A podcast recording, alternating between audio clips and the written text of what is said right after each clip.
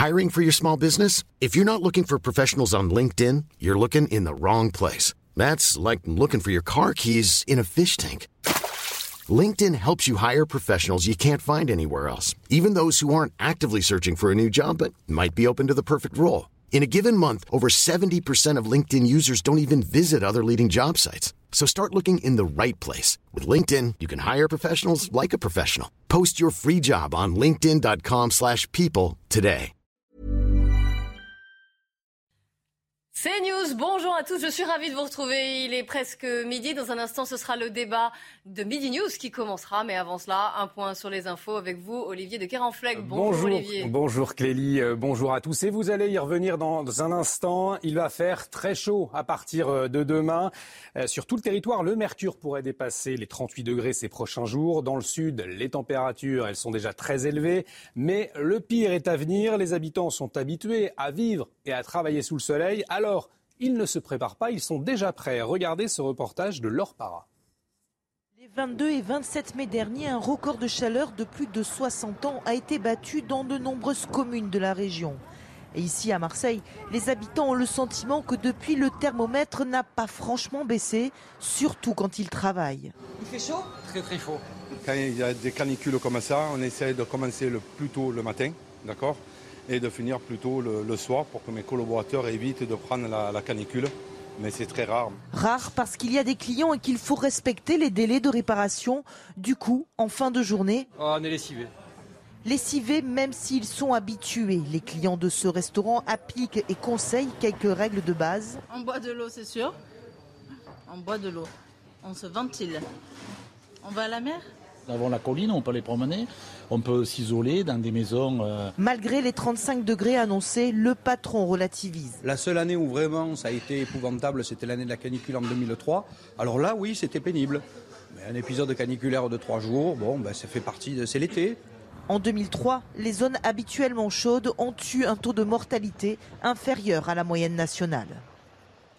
La guerre en Ukraine à présent, 111e jour de conflit et les combats s'intensifient dans la région du Donbass avec comme épicentre la, ville de Severodonetsk et ses alentours. Le président ukrainien Volodymyr Zelensky déplore le coût humain de cette guerre. On l'écoute. Le coût humain de cette bataille est très élevé pour nous. Il est tout simplement terrifiant. Dans les batailles du Donbass, qui resteront certainement dans l'histoire militaire comme l'une des batailles les plus brutales en Europe et pour l'Europe, l'armée ukrainienne et nos services de renseignement ont toujours battu l'armée russe sur le plan tactique. Allez, retour en France avec le troisième jour du procès de Dino Scala devant les Assises du Nord. Les premières plaignantes vont être entendues cet après-midi. Je vous le rappelle, cet homme surnommé le violeur de la Sambre est accusé de viol et d'agression sexuelle sur 56 femmes. Euh, no Amy Schulz, vous suivez le, procès pour CNews. Alors, deux enquêteurs ont témoigné sur les 30 ans de traque du violeur de la Sambre. Oui, et Franck Martins a travaillé comme des générations d'enquêteurs, dit-il, pendant 22 ans sur l'affaire. En 1996, c'est un jeune euh, policier en renfort de la brigade criminelle. Cela fait huit ans que le violeur de la Sambre euh, sévit, mais les enquêteurs ont très peu d'éléments. On cherche monsieur moyen, taille moyenne, corpulence moyenne. Il passe à l'acte tôt le matin, attaque ses victimes par derrière. Pendant des années, les policiers surveillent des entrées d'usine, guettent une voiture de couleur claire mais le violeur leur échappe. Ils ont bien son ADN, mais celui-ci ne figure pas au fichier des auteurs d'infractions sexuelles. En 2008, Franck Martin fait partie du groupe chargé de reprendre les cold cases de la région. Toutes les victimes sont recontactées. Des recherches en parentalité sont faites à partir de l'ADN. C'était comme chercher une, une aiguille dans une meule de foin, soupire-t-il à la barre. Enfin, en 2018, une agression est signalée par les enquêteurs belges. Le mode opératoire ressemble en tout point à celui du violeur de la Sambre. Cette fois, des images de vidéosurveillance permettent d'identifier un véhicule. En quelques jours, il est localisé la barre. Ce commissaire de 56 ans raconte le fameux matin de février 2018 avec l'interpellation de Dino Scala. Quand il sort de la voiture, je me dis, c'est monsieur moyen, c'est le violeur de la Sambre. C'était lui, sa bonhomie, sa réaction, sa silhouette. J'ai vu dans son regard qu'on ne s'était pas montré. J'ai eu une amertume que ça ait pris euh, tout ce temps, mais la satisfaction de me dire qu'il n'y aurait pas d'autres victimes du violeur. Merci beaucoup Noémie euh, pour toutes ces précisions. Noémie Schulz en direct des Assises euh, du Nord. Justice toujours Mais cette fois aux États-Unis, l'actrice Amber Heard prend la parole pour la première fois depuis la fin du procès contre son ex-mari, Johnny Depp. Je vous le rappelle, après plusieurs jours de procès très médiatiques dans le monde, elle a été condamnée euh, début juin pour diffamation. Elle doit verser 10 millions de dollars de dommages et intérêts à Johnny Depp. Et aujourd'hui, eh bien, elle dénonce la haine qu'elle reçoit. Écoutez-la. Je me fiche de ce que l'on pense de moi ou des jugements que l'on veut porter sur ce qui s'est passé dans l'intimité de ma maison, derrière des portes closes. Je ne présume pas que la personne moyenne devrait savoir ces choses. Et donc, je ne le prends pas personnellement. Mais même quelqu'un qui est sûr que je mérite euh, toute cette haine et ce vitriol, même si vous pensez que je mens, vous ne pouvez pas me regarder dans les yeux et me dire que vous pensez qu'il y a eu une représentation équitable sur les médias sociaux. Vous ne pouvez pas me dire que vous pensez que cela a été juste. Et de l'économie pour euh, clore cette édition avec du nouveau. Si vous employez une aide à domicile, il y a un avantage fiscal supplémentaire à partir d'aujourd'hui. On voit cela avec Eric de Riedmaten. Votre programme avec Logissimo, votre partenaire pour vos besoins logistiques du premier et du dernier kilomètre partout en France.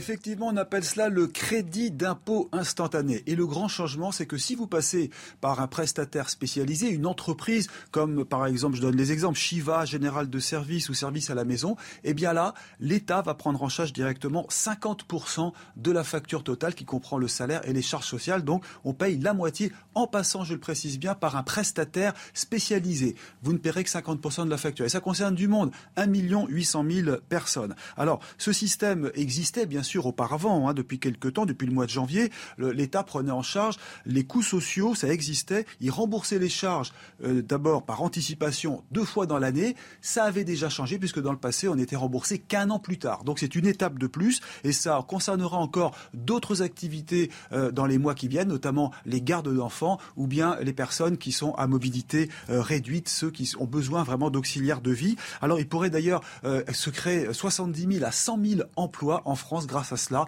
Pourquoi? Parce que ça va mettre un terme au travail non déclaré. Je le rappelle, donc ce crédit d'impôt sera encore élargi à partir du mois de septembre à d'autres métiers. Je vais citer notamment les gardes d'enfants.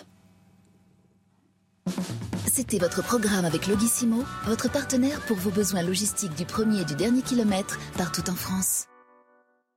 Et bienvenue sur le plateau de Midi News. Il est midi 5. Je suis ravie de vous retrouver et bienvenue si vous nous rejoignez. Avec moi aujourd'hui, Eric Revel, journaliste, directeur de la revue L'Hémicycle. Bienvenue à vous. Jean Messia, également là, président de l'Institut Apollon. Et Michel Chevalet et Alexandre Blanc, que l'on connaît bien évidemment, sur CNews. On va revenir bien sûr sur le premier tour des législatives avec le Rassemblement national qui semble coincé un peu entre Jean-Luc Mélenchon et la NUPES d'un côté et la Macronie ensemble de l'autre. On y reviendra, on analysera, on suivra d'ailleurs, on suit un déplacement dans Lyon de Marine Le Pen. On reviendra aussi sur les chiffres de l'immigration qui devraient être euh, dévoilés là à la mi-journée par le ministère de l'immigration. On fera un point complet, bien sûr. On sera également en direct euh, de Londres pour parler de ces euh, vols, de ces charters qui devraient emmener des clandestins directement depuis Londres jusqu'au Rwanda. Est-ce que ça se, fera? Ça fait polémique hein, en Angleterre. Nous en parlerons. Mais avant cela, et cela nous préoccupe déjà en Espagne, et puis ça monte, ça monte, la on la sent venir cette chaleur, Alexandra, je vous regarde, parce que les températures montent, elles sont déjà très fortes dans le sud de la France, ça va continuer, et même Olivia Grégoire, en conférence de presse à l'issue du Conseil des ministres, qui s'est tenu ce matin, a évoqué parce qu'évidemment, cette chaleur a des ah conséquences sur notre système de santé, sur notre organisation et tout ça. Sur le baccalauréat également. Sur le baccalauréat et tout. On va écouter Olivia Grégoire, la porte-parole du gouvernement face à cette vague euh, importante, forte, précoce, inédite en cette période, le gouvernement appelle à la vigilance et déploie des mesures d'accélération de la préparation aux conséquences du dérèglement climatique. Les, métropoles, vous le savez, sont particulièrement touchées euh, par la perception d'une chaleur euh, intense et par conséquent, le gouvernement va favoriser le développement d'îlots de fraîcheur en ville. Et juste une petite parenthèse, j'ai dit le ministère de l'Immigration, évidemment, vous l'aurez compris, lapsus, euh, c'est le ministère de l'Intérieur qui doit dévoiler les chiffres de l'immigration en France. Il a existé. Il a existé, effectivement. Là, c'est le ministère de l'Intérieur. On en revient à cette chaleur, donc on a évoqué il y a tout un système d'organisation. On fait déjà le point avec vous, Alexandra, sur les, sur les cartes et sur cette chaleur. Alors ça y est, on parlait bel et bien de canicule, on vous en parle depuis lundi, ça y est, ça se confirme avec des températures qui vont commencer à s'envoler. D'ailleurs, petit chiffre en direct, il fait actuellement près de 30 degrés à Toulouse ou encore euh, du côté d'Aix-en-Provence, donc c'est significatif. Regardez cette chaleur qui va donc remonter petit à petit, elle était sur le Maghreb, elle est remontée également en direction de la péninsule ibérique et petit à petit, elle va gagner le sud-ouest ou encore les régions du nord et de l'est. Alors pourquoi on ne parle pas d'un dôme de chaleur? Eh bien tout simplement parce que la chaleur évolue et remonte petit à petit euh, sur le nord, c'est-à-dire que c'est principalement samedi, que vous aurez le plus chaud sur les régions du nord, tandis que ça va un petit peu baisser dans le sud-ouest. On parle plutôt d'une plume de chaleur que l'on voit très bien, avec donc cette chaleur qui remonte notamment euh, sur les régions euh, centrales ou encore de l'est. Là où il fera le plus chaud aujourd'hui, eh bien, c'est dans le sud-ouest. On attend en moyenne 37 degrés, donc des températures particulièrement estivales. Et puis demain, on parlera vraiment de canicule, localement jusqu'à 40 degrés attendus entre jeudi et vendredi, entre le sud-ouest, le Languedoc, le Gard ou encore en remontant vers l'Ardèche où là les températures eh bien, vont s'envoler. On parle bien, bel et bien d'une canicule. Pourquoi? Tout simplement parce que ça va durer plusieurs jours, au moins jusqu'à samedi, voire même dimanche. Et puis parce que les seuils de canicule vont également être atteints. Alors ça veut dire quoi Les seuils de canicule? C'est exactement ça. Regardons ensemble les seuils de canicule. À Paris, le seuil de canicule est de 31 degrés le jour et de 21 degrés la nuit. C'est-à-dire que les températures ne baissent pas vraiment la nuit. Température donc tropicale la journée, mais également la nuit. Par exemple, à Lyon, on aura plus de 20 degrés la nuit entre aujourd'hui et euh, samedi. Donc ces températures caniculaires attendues, températures largement au-dessus des normales de saison. On parle donc de records de chaleur attendus. Hier, on a eu d'ailleurs un record à Marignane, c'est, juste à côté de Marseille, 36,2. Ça battait l'ancien record décadaire de juin 2003. Euh, Et là, on devrait de nouveau battre des records tout au long euh, de cette semaine avec donc... Ça, c'est intéressant. C'est déjà arrivé, évidemment. Euh, en 47, en 2005, en 2017, en 2019. on s'en souvient évidemment mais pas aussitôt. Là, nous sommes le 15 juin. en 2017, ça avait commencé le 18 juin, ou encore en 2005, le 18 juin. Là, nous sommes trois jours avant. C'est pourquoi on parle d'une canicule particulièrement précoce, puisqu'on n'a jamais eu aussi chaud à cette période de l'année. Donc voilà, donc c'est vraiment une vraie canicule euh, extrêmement précoce. On va continuer d'en parler et voir aussi les, conséquences que cela a sur notre organisation, sur le pays. Michel Chevalet, euh, on l'a dit, c'est précoce. Donc c'est assez hein. relativement. Elle, a tout dit. Elle est très bonne, hein. elle a tout dit. Évidemment, c'est relativement exceptionnel. À quoi on l'explique Alors, ce qu'il faut, ouais, on va revenir un petit peu en arrière. Oui, la caractéristique de, ce qui se passe, vous avez une masse d'air chaud qui remonte, et, mais qui remonte lentement. Et à un moment, vous vous souvenez, au Canada, on a parlé d'un dôme. Dôme, c'est quelque chose, c'est une cocotte minute. C'est fermé, ça ne bouge pas. C'est sur place, on crève. Là, c'est de l'air chaud qui remonte parce que, je, regarde là sur un site, il y a le, courant de jet, il y a une masse d'air très froide en altitude qui est au large des Açores. D'habitude, l'anticyclone des Açores. Non, non. Là, il y a une masse d'air froid en altitude qui est isolée par autour le courant de jet. On le voit très bien sur les cartes. Et tant que cette masse d'air froide, vous, allez voir la carte, vous allez voir quand vous allez regarder la carte sur les isobars, vous allez voir, on voit tellement les ronds. Le rond, c'est mm. cette masse d'air froide on vous voyez, le rond qui apparaît, etc. Tant que ce trou, en quelque sorte, ne sera pas comblé, ça, continuera à faire remonter lentement l'air chaud. De, l'air chaud. Voilà, voilà la, cause du phénomène. Donc c'est un phénomène classique. Sauf que là, il intervient, il est intense, c'est de l'air très chaud. Pourquoi? Ben Parce que tout de même, on est au mois de juin, c'est les jours les plus longs, qu'il n'y a pas de nuages, parce que on, a, on est en situation, nous, anticyclonique. Voilà. Il y a la convergence de tous ces phénomènes. Alors maintenant, Michel, la question, ben oui. Le réchauffement climatique. C'est l'un des évidemment, c'est la manifestation la plus évidente d'une anomalie, je dirais, sans parler de réchauffement, d'une modification. Vous dites ça, mais certains vont vous dire, regardez, en 1947, c'est déjà intervenu. Il y en a Oui, mais elles sont de plus en plus rapprochées. C'est ça la différence. 2017, 2019 et, là 2022. Et ça, risque d'ailleurs de s'intensifier. Voilà, ça va venir un quotidien. Ce veut dire, c'est ce que disent les gens du GIEC, très bien. Ils disent, mais on, va avoir, on risque d'avoir à Paris le climat de Séville. C'est ça. Et donc, la ville de Séville est assez bien adaptée historiquement par sa constitution, par la forme des habitants, les maisons sont blanches, etc. Ça, eh bien malheureusement, nous, on est dans des maisons, des habitats qui ont été conçus pour des climats tempérés. Et donc, on est en train de passer d'un climat tempéré à un climat méditerranéen. Ça a beaucoup de conséquences, même pour nous, son organisation, sur la ville, effectivement, sur le plan urbanistique. La végétation, la fonte des glaces, etc. Vous avez évoqué Séville. En Espagne, c'est plus de 40 degrés. Je parle souvent de trop, Alexandra. Ça fait déjà quelques jours. Ça asphyxie littéralement le, pays. On est allé interroger les Espagnols. Écoutez-les. Ça va venir. On les écoutera plus tard. Mais en tout cas, ils ont chaud, ils essaient de s'adapter, de trouver des parcs. Euh, certaines villes sont plus ou moins bien faites. Ah bon, on les écoute. Il y a trop de chaleur, donc nous buvons de l'eau tout le temps. On ne sait pas comment on va s'y prendre car on est à l'ombre des arbres. On s'en sort, mais je pense qu'il va faire encore plus chaud. La chaleur est vraiment, vraiment forte. Et parfois, on a du mal à respirer. C'est vraiment très fort. Ici à Madrid, nous avons l'avantage d'avoir de nombreux parcs et espaces verts. Donc cette herbe est parfaite pour aider mon chien à profiter, à courir et à rester au frais. Voilà, on trouve des solutions comme on peut. Jean Messia, ça vous, ça vous inquiète ce phénomène? Cette précocité d'ailleurs de, de Ça m'inquiète pas plus que ça. Je pense qu'il n'est pas non plus totalement anormal qu'au mois de juin, à l'approche de l'été, on ait quelques jours de chaleur. Parce que justement, je voulais, je voulais insister sur, le, sur le, côté sémantique. Parce que la canicule, euh, on l'a vécu en 2003. Je l'ai vécu en direct. J'étais dans l'heure euh, à la préfecture de l'heure et j'ai eu à gérer les conséquences de la canicule. C'était un épisode qui a duré presque deux mois, si vous voulez, en continu.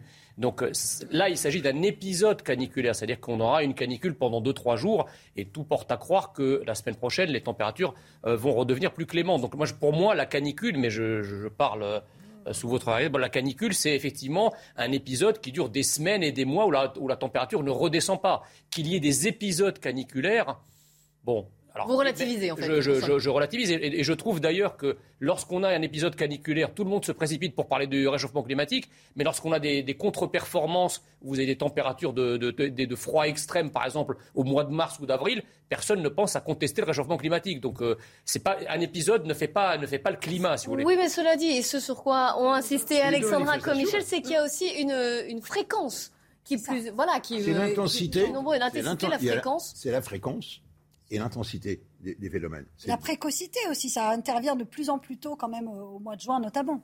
Peut-être des canicules en mai. Euh, et sur l'exemple que citait Jean Messia, sur l'inverse. Voilà, même, voilà, quand on a une descente d'air froid, aussitôt, on dit oh là, plus personne ne parle de réchauffement climatique. Mais les gens vous disent mais attention, faites très attention. On va dans, des extrêmes, à la fois dans le chaud, mais également dans. Donc c'est pas une autre manifestation. C'est un dérèglement climatique plutôt qu'un réchauffement. Moi, je parle souvent de, modification du climat. Voilà, Modification du climat. On, va continuer d'en parler. Hein, midi 15 ans. Je vous interromps. On va faire un point sur l'actualité. Audrey Berthaud est avec nous.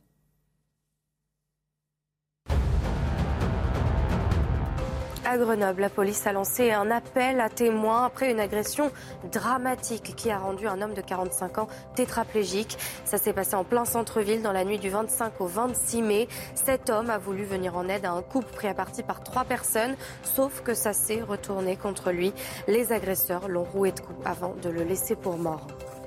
La Lituanie va acheter 18 canons César français. C'est ce qu'ont annoncé la France et la Lituanie hier lors d'une rencontre entre les ministres de la Défense des deux pays en marge du salon de défense Euro Satori. Cette décision intervient alors que le pays a décidé d'augmenter de 300 millions d'euros son budget de défense pour 2022. Enfin, l'équipe de France de football éliminée hier en Ligue des Nations. Les Bleus ont perdu 1 à 0 hier contre la Croatie avec ce but à la quatrième minute de Lucas Modric sur pénalty Éreintés par leur saison et perturbés par les blessures, les hommes de Didier Deschamps terminent dernier de leur groupe.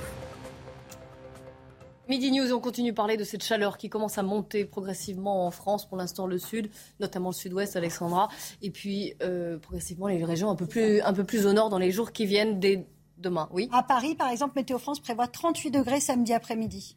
Alors forcément, on s'organise. Oui, oui, on imagine. On va déjà aller à Marseille. On va retrouver Laure Parra qui est sur place, sur les hauteurs de, Marseille, sur une petite commune où déjà on bat des records, 38 degrés, je crois. Laure, vous allez me rectifier si ce n'est pas le cas. Et on s'organise qu'il faut faire attention évidemment aux plus fragiles, c'est-à-dire les enfants, les personnes âgées. Oui, et ce qui est frappant, Kelly, et je tenais à le souligner, c'est lorsque je suis venue jusqu'ici à Mimé sur les hauteurs de Marseille, la plupart des petites communes que j'ai croisées, eh bien c'est simple, il n'y avait quasiment personne dans la rue et le peu de personnes que j'ai vues installées sur les terrasses étaient à l'ombre des platanes. Alors ici, vous l'avez dit, on est sur les hauteurs de Marseille, c'est la commune de Mimé à 500 mètres euh, d'altitude. Hier, en milieu d'après-midi, il y a eu un pic de chaleur de 38 degrés et avec moi, j'ai monsieur le maire euh, Georges Christiani. Merci d'être avec nous sur CNews. Monsieur le maire, eu égard à ces chaleurs, vous avez mis en place une sorte de phoning entre guillemets, si je peux m'expliquer ainsi, pour prendre soin des anciens. Expliquez-nous. Oui, nous avons plus de 700 personnes qui sont susceptibles d'être isolées. Et dans notre rôle de maire, comme mes collègues d'ailleurs, nous n'attendons pas les ordres. Nous savons qu'il va y avoir un pic euh, qui, va, qui va se passer dans deux jours. Donc euh, ce que l'on fait là, c'est en quelque sorte, on s'entraîne suite à l'alerte d'hier. C'est-à-dire on est dans la vraie proximité et dans l'action. Euh, nous n'attendons pas les ordres. Qu'est-ce que vous faites précisément? Très simplement, nous appelons toutes les personnes isolées et nous distribuons des vaporisateurs. Et bien entendu, nous prodiguons des conseils c'est-à-dire que les personnes isolées, on leur dit attention, buvez, ne restez pas au soleil, si vous avez besoin de quoi que ce soit, euh, la mairie est à votre disposition. C'est proximité en action. Merci. Alors ce qu'il faut préciser aussi, Clélie, c'est que cette commune est entourée euh, de forêts et qu'il y a un risque incendie. On cumule un petit peu euh, les mauvais éléments, ici les mauvais facteurs, puisqu'il y a la sécheresse, il y a un léger vent, il y a surtout cette forte chaleur. Et vous voyez, même si on est habitué à vivre avec, ici, on doit s'organiser. Merci beaucoup, Laure. Et n'oubliez pas le chapeau et la crème solaire. Euh, ça, ça, cogne, là, le soleil. Merci à vous, en tout cas. On vous retrouvera un peu, plus, un peu plus tard dans la journée pour faire le point sur ces températures caniculaires qui impliquent donc une autre organisation qui implique de faire attention, évidemment, aux personnes âgées. Euh, et on parlait aussi des conséquences que cela peut avoir sur nos euh, villes, sur notre système de santé aussi, bien sûr. Rappelons-le, déjà qu'on avait des, une petite inquiétude, une grosse inquiétude même pour cet été en termes de personnel là aussi, si la chaleur s'en mêle, ça ne va pas aider. Oui, Alexandra. cette canicule, euh, je pense que Michel va être d'accord avec moi, euh, ça, ne veut pas forcément dire qu'il fera particulièrement chaud cet été. Hein. Il n'y a pas vraiment de lien. On est d'accord, Michel? C'est pas parce qu'on a cette canicule euh, au mois de juin qu'il fera particulièrement chaud cet été. On peut avoir un mois d'août pourri. Hein. Voilà, c'est ça. On verra, en tout cas, dès l'instant, alors que les systèmes de santé sont en tension, dès le mois de juin, ça peut euh, aussi, Eric euh, Revel, ça peut aussi avoir des conséquences et un impact évidemment sur le personnel et sur le système de soins. Oui, système de soins, système de santé. Alors, et Jean Messia et Alexandra ont cité une date, une année qui pour moi euh, a marqué un renversement des pouvoirs publics face à ces problèmes de canicule, c'est l'année 2003. Oui, on les prenait un peu à la légère avant. vous vous souvenez de, ce drame national, hein, où en 2003, une très forte canicule, 15 000 morts. c'est l'époque où Jean-François Mattei est ministre de la Santé, où euh, il est parti dans sa résidence secondaire et depuis sa piscine, des images. des images, euh, il explique qu'on va s'occuper de tout ça. Mais il y a 15 000 morts et donc c'est un drame absolu. Donc ça, c'est une canicule qui a duré plusieurs semaines, plusieurs mois, disait Jean Messia. Mais surtout, à partir de cette date-là, je pense que les pouvoirs publics, euh, sans parler de dérèglement climatique ou de réchauffement climatique, ont pris conscience que la France n'étaient pas armés pour faire face à ce type de situation. Donc c'est à partir de ce moment-là aussi que des plans canicules qui sont chaque année euh, ouverts du 1er juin à la fin juillet en général, sont mis en place, ces plans canicules. Et puis il y a autre chose qui a modifié aussi la perception que l'on a euh, de, ces périodes de canicule, mais en général euh, des difficultés qui peuvent euh, faire face à la société française, c'est ce qu'on appelait le principe de précaution. Alors je sais qu'il est extrêmement décrié, ce principe de précaution, qui est dans la Constitution, qui a été mis en place par Jacques Chirac. Il est décrié parce que c'est aussi un frein à la prise de risque et à l'innovation, vous diront les chercheurs. Mais n'empêche qu'au nom du principe de précaution, on comprend pourquoi euh, cette canicule, qui ne va peut-être durer que deux jours, est devenue, euh, est devenue un enjeu national, parce qu'évidemment, aujourd'hui, aucun pouvoir public, parce qu'il y a l'aspect humain, mais il y a aussi l'aspect juridique, ne veut être pris à revers au nom du principe de précaution de ne pas avoir prévu euh, de tels phénomènes qui peuvent entraîner de tels drames humains et, un nombre de morts comme en 2003. Alors, euh, bah, ces épisodes sont quand même assez aléatoires. Alors on peut toujours en chercher les causes et essayer de comprendre, mais il faut surtout savoir en gérer les conséquences euh, en bout de chaîne et notamment pour les personnes les plus fragiles Quand on voit la question, par exemple, des, euh, de, la maltraitance et de la promiscuité dans certains EHPAD, euh, il faut effectivement euh, faire très attention pendant ces jours de chaleur à nos aînés. Plus, hein, à, voilà, à nos aînés, pour évidemment éviter le, le, drame, parce que dans, dans, les 15 000 morts de 2003, c'était dans une très grande majorité des personnes, âgées. Des, personnes âgées voilà.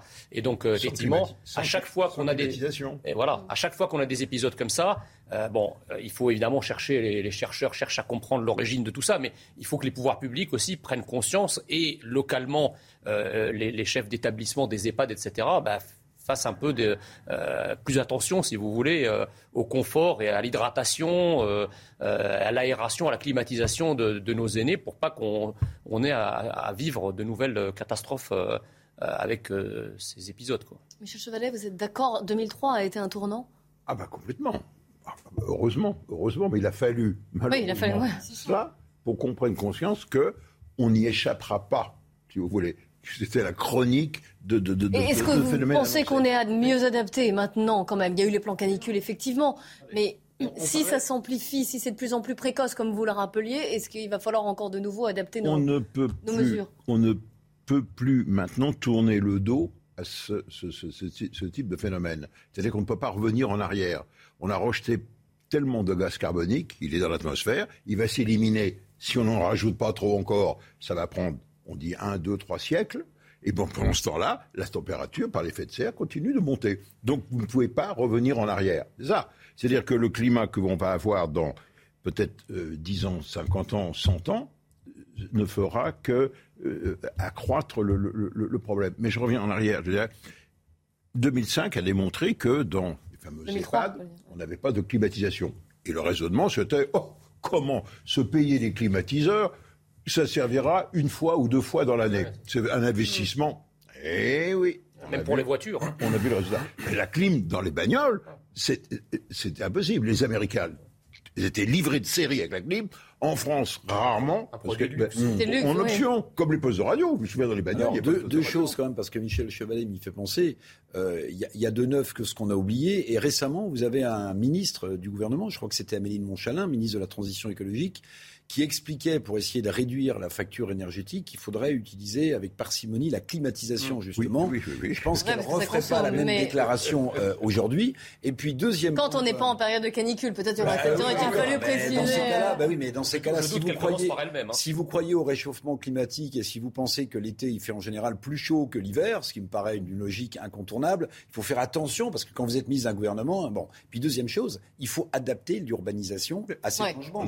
Il faut végétaliser euh, les logements. Il faut créer ces fameux points de fraîcheur euh, et arrêter de, aussi de construire euh, des choses qui ne tiennent pas compte de ce qui se passe. Alors c'est déjà en cours, mais la végétalisation mm. d'endroits d'immeubles, c'est un point très important. Oui, Michel? On redécouvre actuellement nos urbanistes redécouvrent ce que faisaient nos arrière-grands-parents dans la conception. c'est-à-dire des îlots de verdure, c'est-à-dire des, des, passages d'air? Oui, la première des erreurs, c'est d'avoir imposé dans la construction des immeubles, dans les immeubles des appartements non traversants. C'est-à-dire qu'avant, vous aviez un couloir et vous aviez la salle à manger, la chambre à coucher au nord, et de l'autre côté, vous avez la salle de séjour quasiment au sud. Non, en fait, il y a un couloir, et puis il y a les appartements d'un côté qui auront frais et d'autres qui auront trop chaud. Ça, c'est une erreur monumentale. La deuxième, c'est de, c'est des pompes à chaleur. Le béton, c'est une pompe à chaleur, j'y peux rien. Et donc, il fallait faire les maisons en blanc. Vous allez dans le sud, les maisons sont en blanc. Or, le ciment est gris. Et donc, vous, vous chauffez, et après, et après, les murs restituent la chaleur sous forme de rayonnement infrarouge. C'est-à-dire, vous passez le long des murs dans la rue, et vous sentez que les murs rayonnent. Et donc, ça participe à l'inconfort, vous voyez. Et enfin, dernier point, pour se protéger, les anciens le savaient, il y avait des volets. Maintenant, nous, on met des rideaux, mais à l'intérieur. Le drame, il est fait. Si les rayons, mais bien sûr, si les rayons traversent le verre, à partir de là, vous avez l'effet de serre, et donc vous chauffez l'autre côté. le rideau, il sert absolument à rien. Ou même, il, emprisonne des calories. Donc, faut, faut mettre des protections à l'extérieur. Il faut tout revoir. on fait les immeubles. Ah, puis c'est très beau, tout est en verre, c'est merveilleux. Quelle catastrophe sur le plan énergétique, quelle hérésie non, après, si vous voulez, moi je suis très attaché à ce que, euh, au principe pacta sunt servanda, c'est respecte la règle que tu édites. Euh, moi, je vois très bien le gouvernement et les membres du gouvernement. Vous avez cité Amélie de Montchalin donner des grandes leçons. Euh, il me semble que c'était elle. Hein, mais il n'y a pas qu'elle, de toute façon, les écologistes. sur la clim, regardez, récemment, les membres du gouvernement sont montés au créneau pour dire n'utilisez pas, ça consomme trop. Ce qui est vrai aussi quand même, il est vrai. Vous savez que la facture augmente aussi. Les responsables en la matière ne sont pas rares, on en trouve à tous les niveaux et à tous les échelons, sauf que le problème c'est qu'ils veulent que les autres respectent ce que eux-mêmes ne s'appliquent pas. C'est-à-dire que eh, il me semble que les voitures gouvernementales sont toutes climatisées, il me semble qu'ils ont des climatiseurs dans leurs bureaux. Alors moi je veux bien qu'ils appellent les Français euh, à les s'étouffer dans des rames de métro euh, dont on refuse obstinément la, climatisation ou les, ou, les, ou les, transports en commun de manière générale. Mais dans, dans ce cas-là, qu'ils y aillent eux et qu'ils montrent l'exemple. Et ensuite, ils pourront imposer aux Français cela. Ouais, bon, c'est un tantinet euh, démago, mon cher Jean Messia, mais... Tantinet. Euh, bah, un tantinet, bah oui, parce que quel que soit le, non, mais quel que soit le gouvernement, euh, vous pouvez pas imaginer un ministre qui arriverait au Conseil des ministres euh, euh, transpirant euh, au prétexte qu'il n'aurait pas utilisé ça. Ah bon, donc un cadre, donc un, non, un cadre intermédiaire, lui, il peut arriver transpirant et, non, mais ni un cadre, mais ni un cadre intermédiaire. Mais, mais, dans une réunion, mais, pas un ministre. Les, les voitures, quand, en France, hein. mais quand vous achetez une voiture, Jean Messia, elle est pourvue de la climatisation. Vous n'allez pas faire retirer la climatisation de la voiture. On, veut justement dans, les grandes villes que les gens n'utilisent plus leur voiture. Donc il faut que les transports en commun soient suffisamment confortables. Ça fait partie aussi. En revenons-en aux conséquences à ce qu'a expliqué Michel Chevalet, à savoir qu'il va falloir quand même réorganiser euh, notre habitat, nos villes. Et c'est la végétalisation, oui. Très long, très cher, indispensable. Oui, mais une des réponses alors intéressantes. À Paris, le climat de Séville. Une des réponses intéressantes en matière de végétalisation, mais qui coûte cher et que certains considèrent comme un peu aléatoire, c'est les fameux murs végétaux. Vous savez qu'implantés de plus en plus, on met sur des façades euh, des plantes qui résistent à la chaleur et qui permettent l'isolement dont parlait Michel tout à l'heure de l'extérieur et qui en plus euh, donnent une impression de verdure de, dans, dans, ces, dans, ces, dans ces paysages de béton. Bon, tout ça est quand même euh, en cours, j'allais dire en marche, Jean Messia, mais pardon. Tout ça, tout ça. Attention, ne politisez pas l'affaire. Non, non, j'ai fait attention aux mots que j'emploie quand Jean Messia est sur un plateau. mais ce que je veux dire, c'est que hein. ce qui est incroyable, si vous voulez, c'est que on sait que le dérèglement climatique nous guette, qu'il progresse, et on n'a pas l'impression que euh, les mises au point de ce qu'il faudrait faire vont aussi vite que le dérèglement climatique. Parce que si dans deux ans, dans cinq ans, c'est plus euh, au mois de juin qu'on a un Je vous coupe, Eric Revel, on va aller en, direct de la conférence de presse d'Olivia Grégoire, ah, bah, euh, qui reprend après le Conseil des ministres. Écoutez-la. Madame la ministre, à l'approche de l'été, les indicateurs du Covid-19 sont à la hausse, faisant planer le doute sur une éventuelle septième vague de contamination. Est-ce que le gouvernement envisage, par exemple, de prolonger le, régime, de sortie d'état d'urgence sanitaire prévu euh, dans la loi euh, de vigilance sanitaire qui était prévu prendre fin le 31 juillet prochain?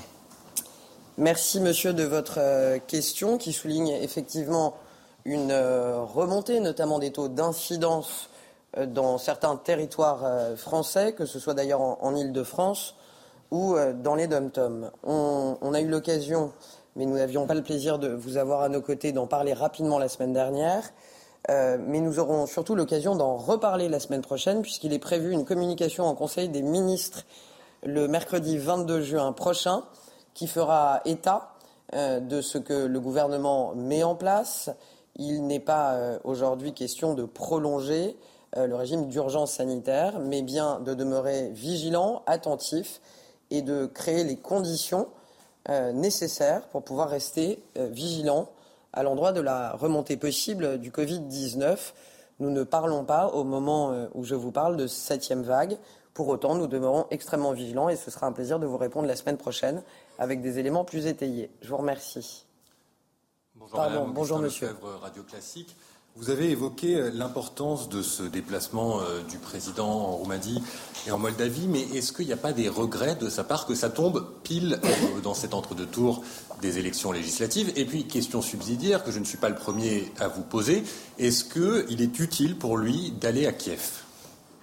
Merci, monsieur, de vos deux questions. D'abord et avant tout, je veux rappeler que ce déplacement en Roumanie puis en Moldavie euh, c'est d'abord et avant tout la volonté du président de la République de tenir sa parole. Lorsqu'il a été euh, réélu, il avait annoncé que ces deux premiers déplacements internationaux se feraient le premier à Berlin, il a eu lieu, et puis une visite à nos troupes engagées euh, sur des, terrains de guerre. Et c'est donc pour cela que le président de la République se déplace ce mardi en Roumanie, comme je vous l'ai dit, pour aller soutenir, remercier, encourager nos troupes engagées à la frontière euh, ukrainienne. Le président de la République, dans le cadre de ce déplacement, ne fait donc que, mais c'est important, tenir sa parole. Le déplacement euh, à cette heure est prévu sur la Roumanie, la Moldavie. Pour autant, le président de la République demeure extrêmement attentif et engagé sur la situation internationale en Ukraine.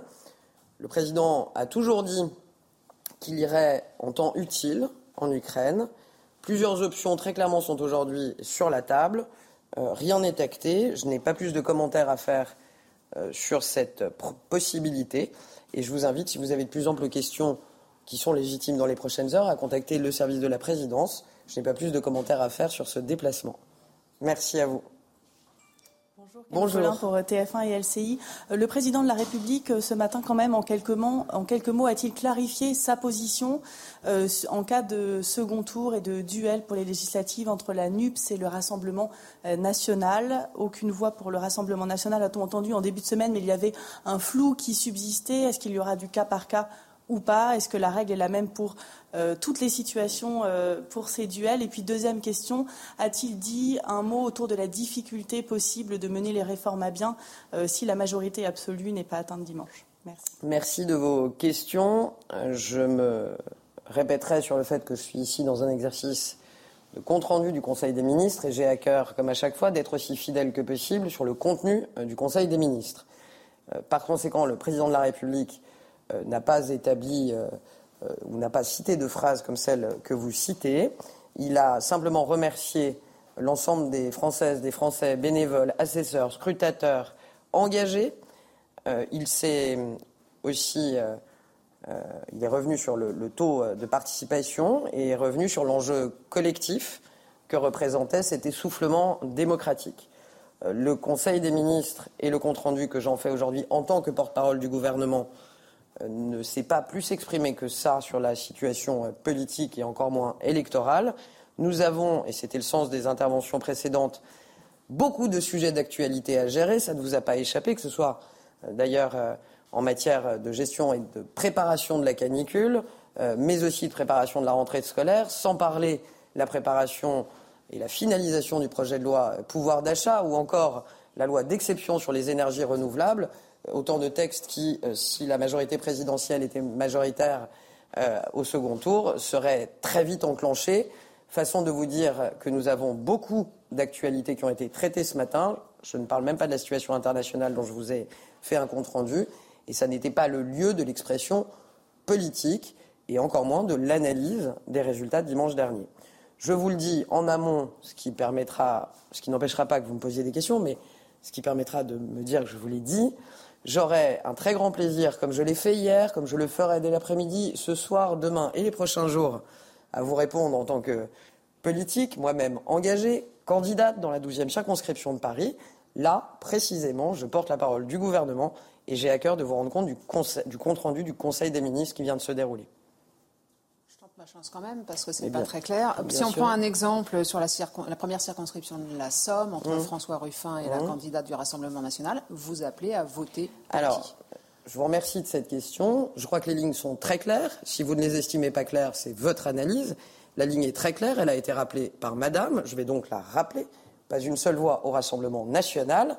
Je n'ai pas l'intention de faire l'analyse des 577 circonscriptions. Je n'en ai même pas la compétence puisque je n'ai pas le plaisir de connaître tous les candidats, ça veut dire juste, si je peux terminer ma phrase, que la ligne est très claire, pas une seule voix au Rassemblement national. Voilà, si vous avez d'autres questions, elles sont à poser dans d'autres cadres et possiblement en parti politique, mais la ligne est très claire. Si vous l'estimez pas claire, c'est votre analyse, ça n'est pas la mienne. C'est le vote blanc ou l'abstention Je vous le redis, madame, pas une seule voix au Rassemblement national. Je pense être clair comme de l'eau de roche et je pense que les Français comprennent très bien ce qui, dans le fond, nous importe le message passe aux Français. Et il a été très clairement porté. Bonjour. Alors, nous, assistons à une, hausse assez importante euh, des taux souverains et un écartement des spreads. Donc, euh, je voulais savoir si euh, le gouvernement et la Banque Centrale Européenne, si vous estimez que vous avez les outils nécessaires pour faire face à une crise, ou est-ce qu'au contraire, vous estimez que de nouveaux outils peuvent s'avérer nécessaires, et si oui, lesquels? Merci beaucoup. Je vous remercie de cette question technique. C'est une question qui se pose, qui n'a pour autant pas été abordée ce matin. le ministre de l'économie, des finances et de la souveraineté industrielle ainsi que le président de la République ont des échanges nourris et sont vigilants à l'endroit des, des, mouvements de la BCE. Je n'ai pas d'informations dans le sens de la question que vous posez. Néanmoins, comme elle est technique, je suggère, euh, si j'ai de plus amples informations à vous apporter, de vous les apporter cet après-midi après un échange avec le ministre de l'économie et des finances, si vous le souhaitez.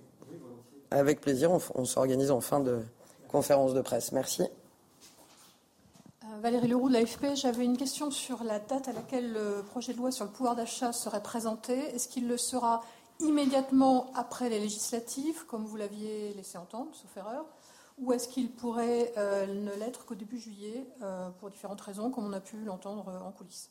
Merci de votre question. J'ai effectivement laissé entendre qu'il devrait être présenté le mercredi 29 juin, dans le, prolongement des élections législatives, compte tenu de l'urgence qu'il y a à protéger le pouvoir d'achat des Français dans le contexte d'inflation.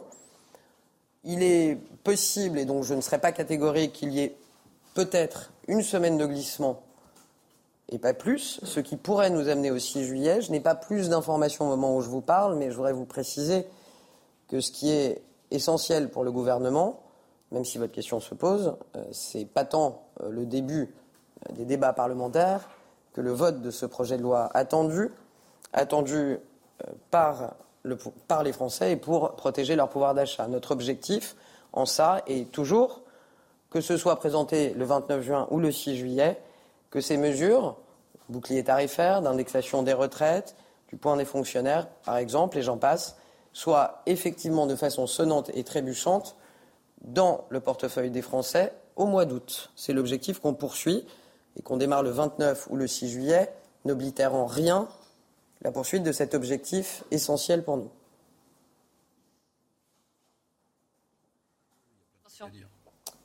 Y a-t-il d'autres questions De retour donc sur le plateau de, Midi News où nous il y a toujours Éric Revel et Jean Messia et nous ont rejoint Philippe Doucet, membre du bureau national du PS, ancien maire d'Argenteuil, et Denis de Montpion, éditorialiste Bonjour. politique. Bonjour, soyez les bienvenus. Éric Revel, vous vouliez avant qu'on qu'on débriefe encore une fois du score des euh, législatives et notamment qu'on s'intéresse au cadre du Rassemblement national, vous vouliez un mot peut-être euh, sur cette oui oui oui sur cette conférence de presse d'Olivia Grégoire. Oui, parce que ça va faire une transition avec les, les, les législatives. Bon, bah oui, je le sais bien. Parce que les consignes ont été redites, les conseils du gouvernement. Grégoire, évidemment, d'aller prendre quelques cours de, de, de finances, parce que le, spread, visiblement, il était un petit peu gêné. Oui, il y a une question économique. Bon, voilà, c'est pas très grave.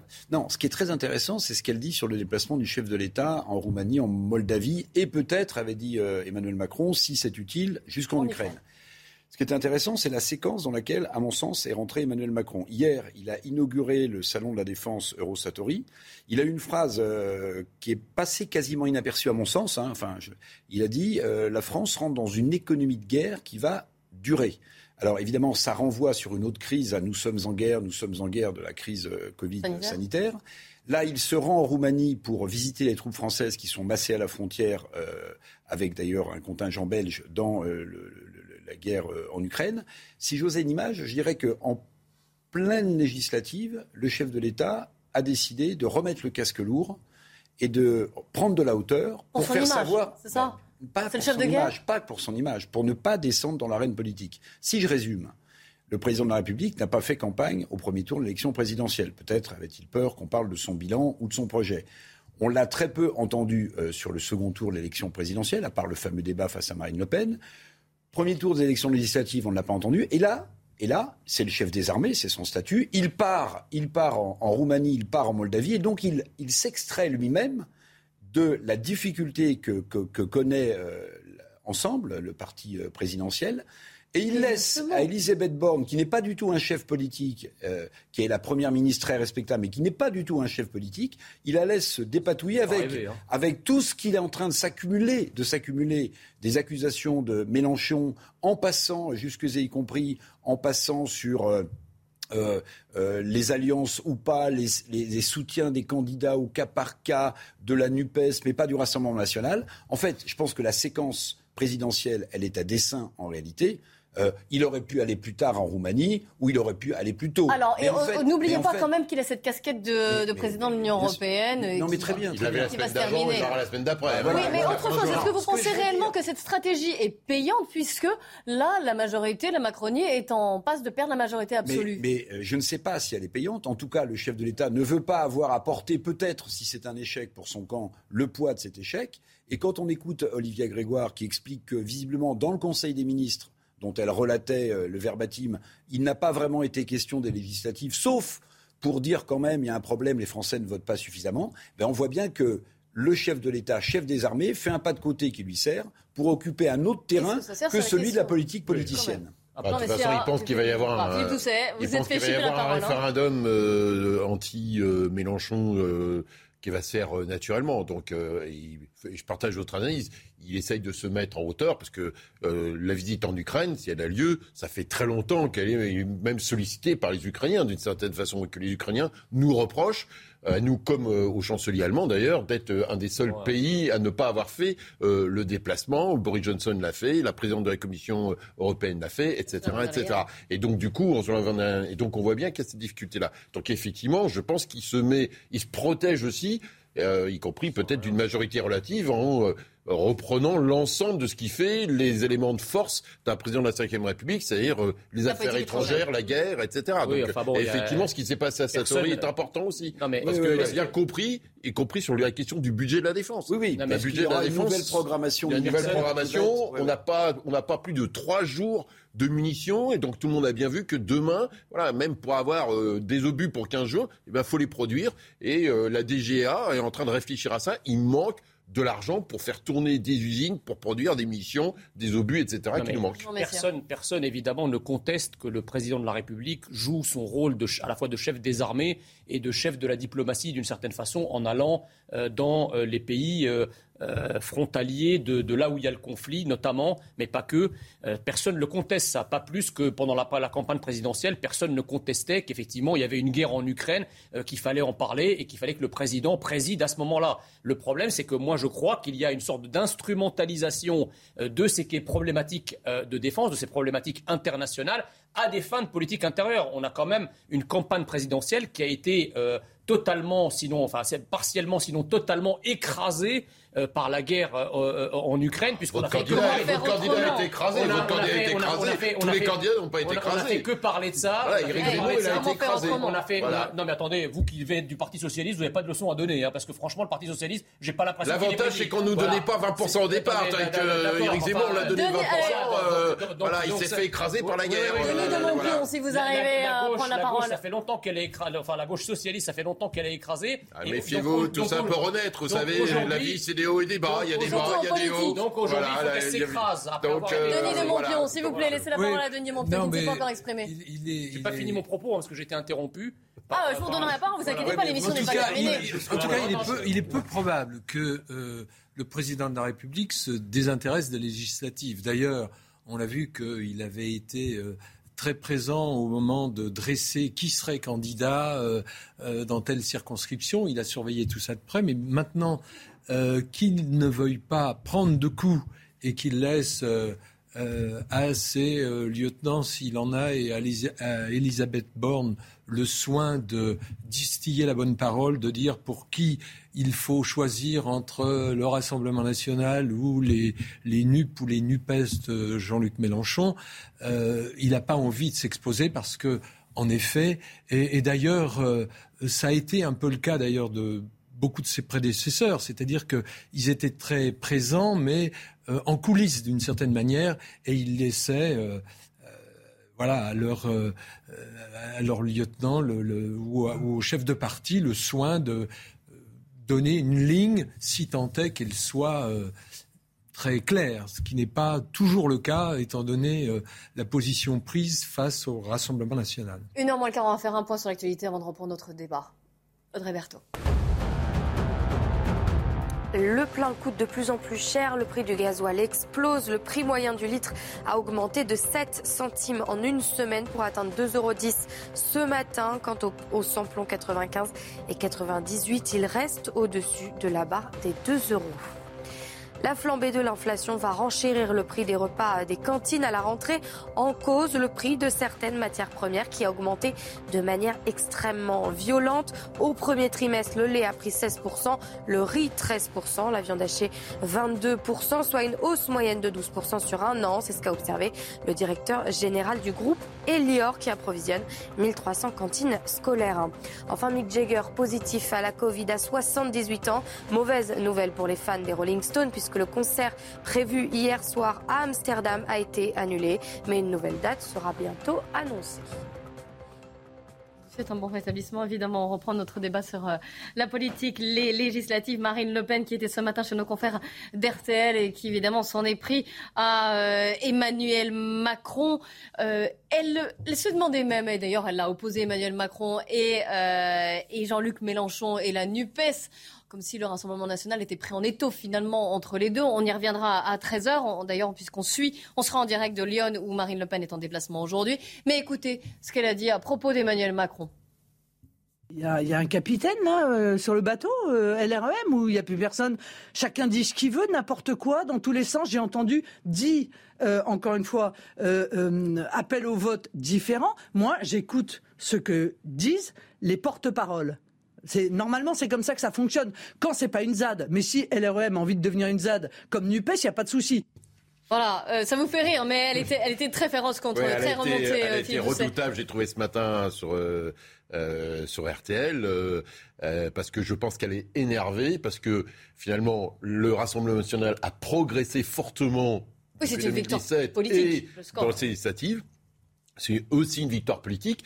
Et le talent de Jean-Luc Mélenchon et l'histoire que Jean-Luc Mélenchon raconte fait que cette victoire politique, euh, ce gain politique du premier tour de, Marine Le Pen se trouve, euh, comment dire, effacé par le récit et, euh, les résultats euh, de, de, de, de, la NUP et donc euh, ou de la NUPES. Donc ça, donc ça l'énerve. Et donc ce matin, elle a été offensive pour essayer de sortir de cet état-là. Non, mais c'est vrai que comme en 2017, dans, enfin dans une moindre mesure quand même, il y a une victoire au, deuxième, au premier tour de l'élection présidentielle il y a évidemment cette progression des voix au premier tour des législatives, mais en termes de résultats, euh, je dirais, électoraux dans la représentation, euh, on, lui prévoit un groupe de, je crois, entre 25 et 40 euh, députés. C'est pas avec ça qu'elle va pouvoir peser, si vous voulez. C'est pas avec ça qu'elle va pouvoir se prévaloir du premier parti d'opposition. Donc il y a un problème. Le, problème aussi du côté du gouvernement, c'est-à-dire que le gouvernement appelle à voter contre les extrêmes. En fait, les, contre les extrêmes, c'est quoi? C'est en fait contre tout ce qui n'est pas lui c'est quand même une drôle de manière de voir la démocratie. Je veux dire,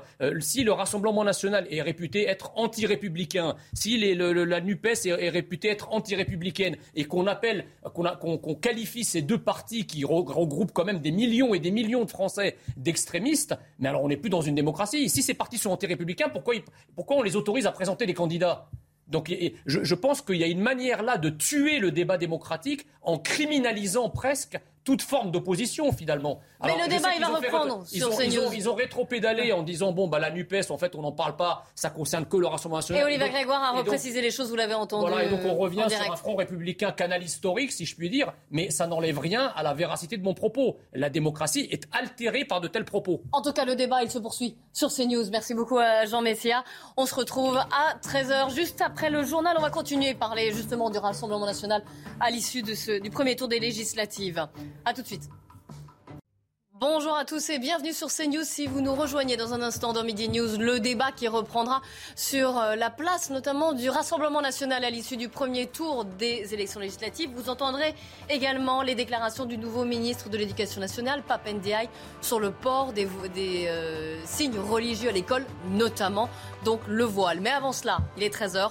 On fait un point sur les infos avec vous, Olivier de Kerenfleck. Bonjour Clélie, bonjour à tous. Vous l'évoquiez à l'instant, on va démarrer avec la question des signes religieux à l'école. Le gouvernement s'empare du sujet après euh, de récentes révélations. Le ministre de l'Éducation nationale, Papendaï, s'est exprimé il y a quelques instants à l'issue du Conseil des ministres.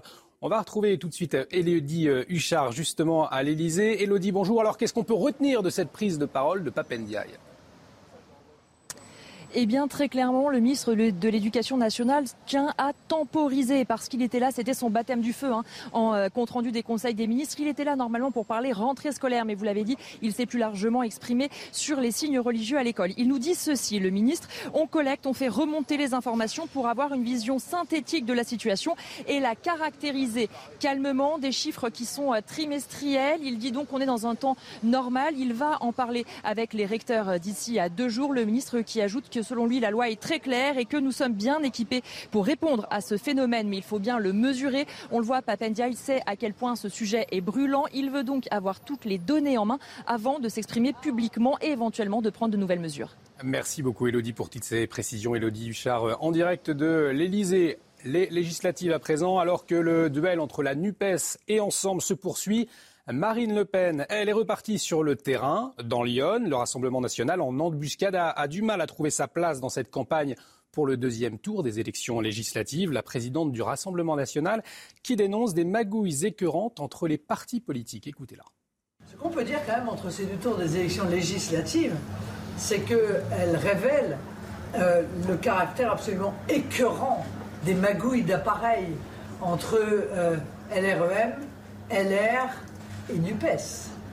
J'avoue que euh, je comprends que les électeurs soient totalement écœurés de voir comment se comportent les partis politiques dans notre pays. Ce sont des renvois d'ascenseurs plus piteux les uns que les autres, avec des appels complètement contre nature. J'avoue que euh, euh, c'est à y perdre toute espérance, si vous voulez, dans la politique avec un grand P. Et l'une des actualités marquantes, c'est la météo, bien sûr. Il va faire chaud, il va faire même très chaud. La canicule arrive en France à partir de demain. Alors le gouvernement se montre mobilisé. Sur les réseaux sociaux, la première ministre Elisabeth Borne s'est dite préoccupée par la santé des Français. Je la cite, face au pic de chaleur précoce, je suis pleinement mobilisée pour assurer la protection des Français les plus fragiles. Je réunis cet après-midi les préfets et euh, Ars pour m'assurer que tous les dispositifs sont en place. La porte-parole du gouvernement, Olivia Grégoire, assure, elle, de son côté, que de nouveaux dispositifs pour lutter contre cette chaleur seront mis en place par le gouvernement. Écoutez-la. Face à cette vague euh, importante, forte, précoce, inédite, en cette période, le gouvernement appelle à la vigilance et déploie des mesures d'accélération de la préparation aux conséquences du dérèglement climatique. Les, métropoles, vous le savez, sont particulièrement touchées euh, par la perception d'une chaleur euh, intense et par conséquent, le gouvernement va favoriser le développement d'îlots de fraîcheur en ville. Et dans le sud du pays, dans le sud-ouest du pays, il fait déjà très chaud. On va tout de suite prendre la direction de Hoche. On va retrouver Jean-Luc Thomas. Jean-Luc, bonjour. Alors ici, euh, la, chaleur frappe déjà. Hein. Oui, vous savez, euh, dans le Gers et à Auch en particulier, habituellement euh, au mois de juin, la moyenne des températures c'est 25. Aujourd'hui, euh, on est à 33.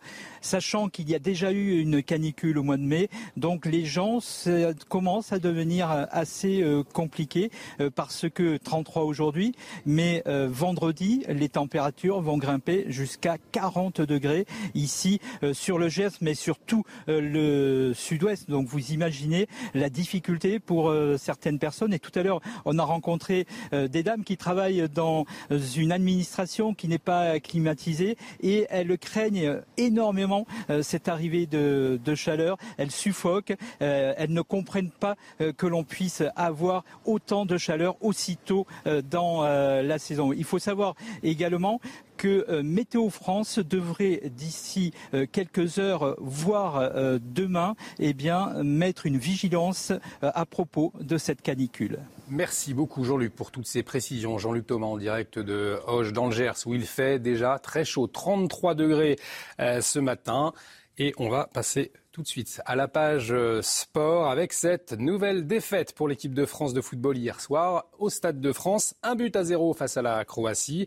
En fin de cette série de matchs ce mois-ci pour les Bleus, zéro victoire, deux points sur douze possibles. Un bilan loin d'être rassurant à quelques mois du mondial au Qatar. Le résumé dans votre sujet sport tout de suite. Regardez votre programme en diminuant votre consommation énergétique avec Groupe Verlaine. Isolation thermique par l'extérieur avec aide de l'État. Groupeverlaine.com.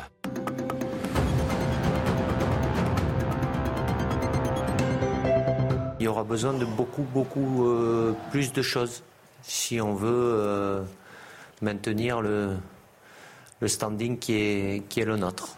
Face à la Croatie, tout a vite basculé. Troisième minute, pénalty sifflé pour une faute de Konaté. Modric inscrit l'unique but de la rencontre. On a manqué de, de, de, force, d'énergie, de, caractère aussi. Donc, euh, il faut accepter, même si ça fait mal. En attaque, le trio Nkunku, Benzema, Bappé n'a pas su trouver les failles. Pour la première fois depuis novembre 2020, la France termine une rencontre sans marquer le moindre but. Vous avez regardé votre programme en diminuant votre consommation énergétique avec Groupe Verlaine. Isolation thermique par l'extérieur avec aide de l'État. Groupeverlaine.com. Nous sommes de retour sur le plateau de Midi News avec toujours Éric Revel, à vos côtés Denis de Montpion, Philippe Doucet et nous avons le plaisir d'accueillir Jean-Claude Beaujour, avocat. Bienvenue sur le plateau de Midi News. Pour parler, bien sûr, on va revenir hein, sur ces déclarations du nouveau ministre de l'Éducation nationale, euh, Papendiaï, à propos du port des signes religieux à l'école. Mais avant cela, décryptage du, euh, du score du premier, du, au premier tour des législatives du Rassemblement national. Un bon score, hein, Gauthier Lebret, vous suivez là. Et Marine Le Pen qui vient soutenir le candidat Julien Audoul dans Lyon. Un bon score puisqu'une progression quand même de 42% par rapport à 2017. Et d'ailleurs, ce qui prouve aussi une, perspective d'une trentaine environ de, députés pour, pour finir à, l'issue du second tour, sans doute. Mais quand même, un Rassemblement national qui se retrouve coincé entre Ensemble, parti de la Macronie, et la NUPES de Jean-Luc Mélenchon. Pas évident de trouver sa place.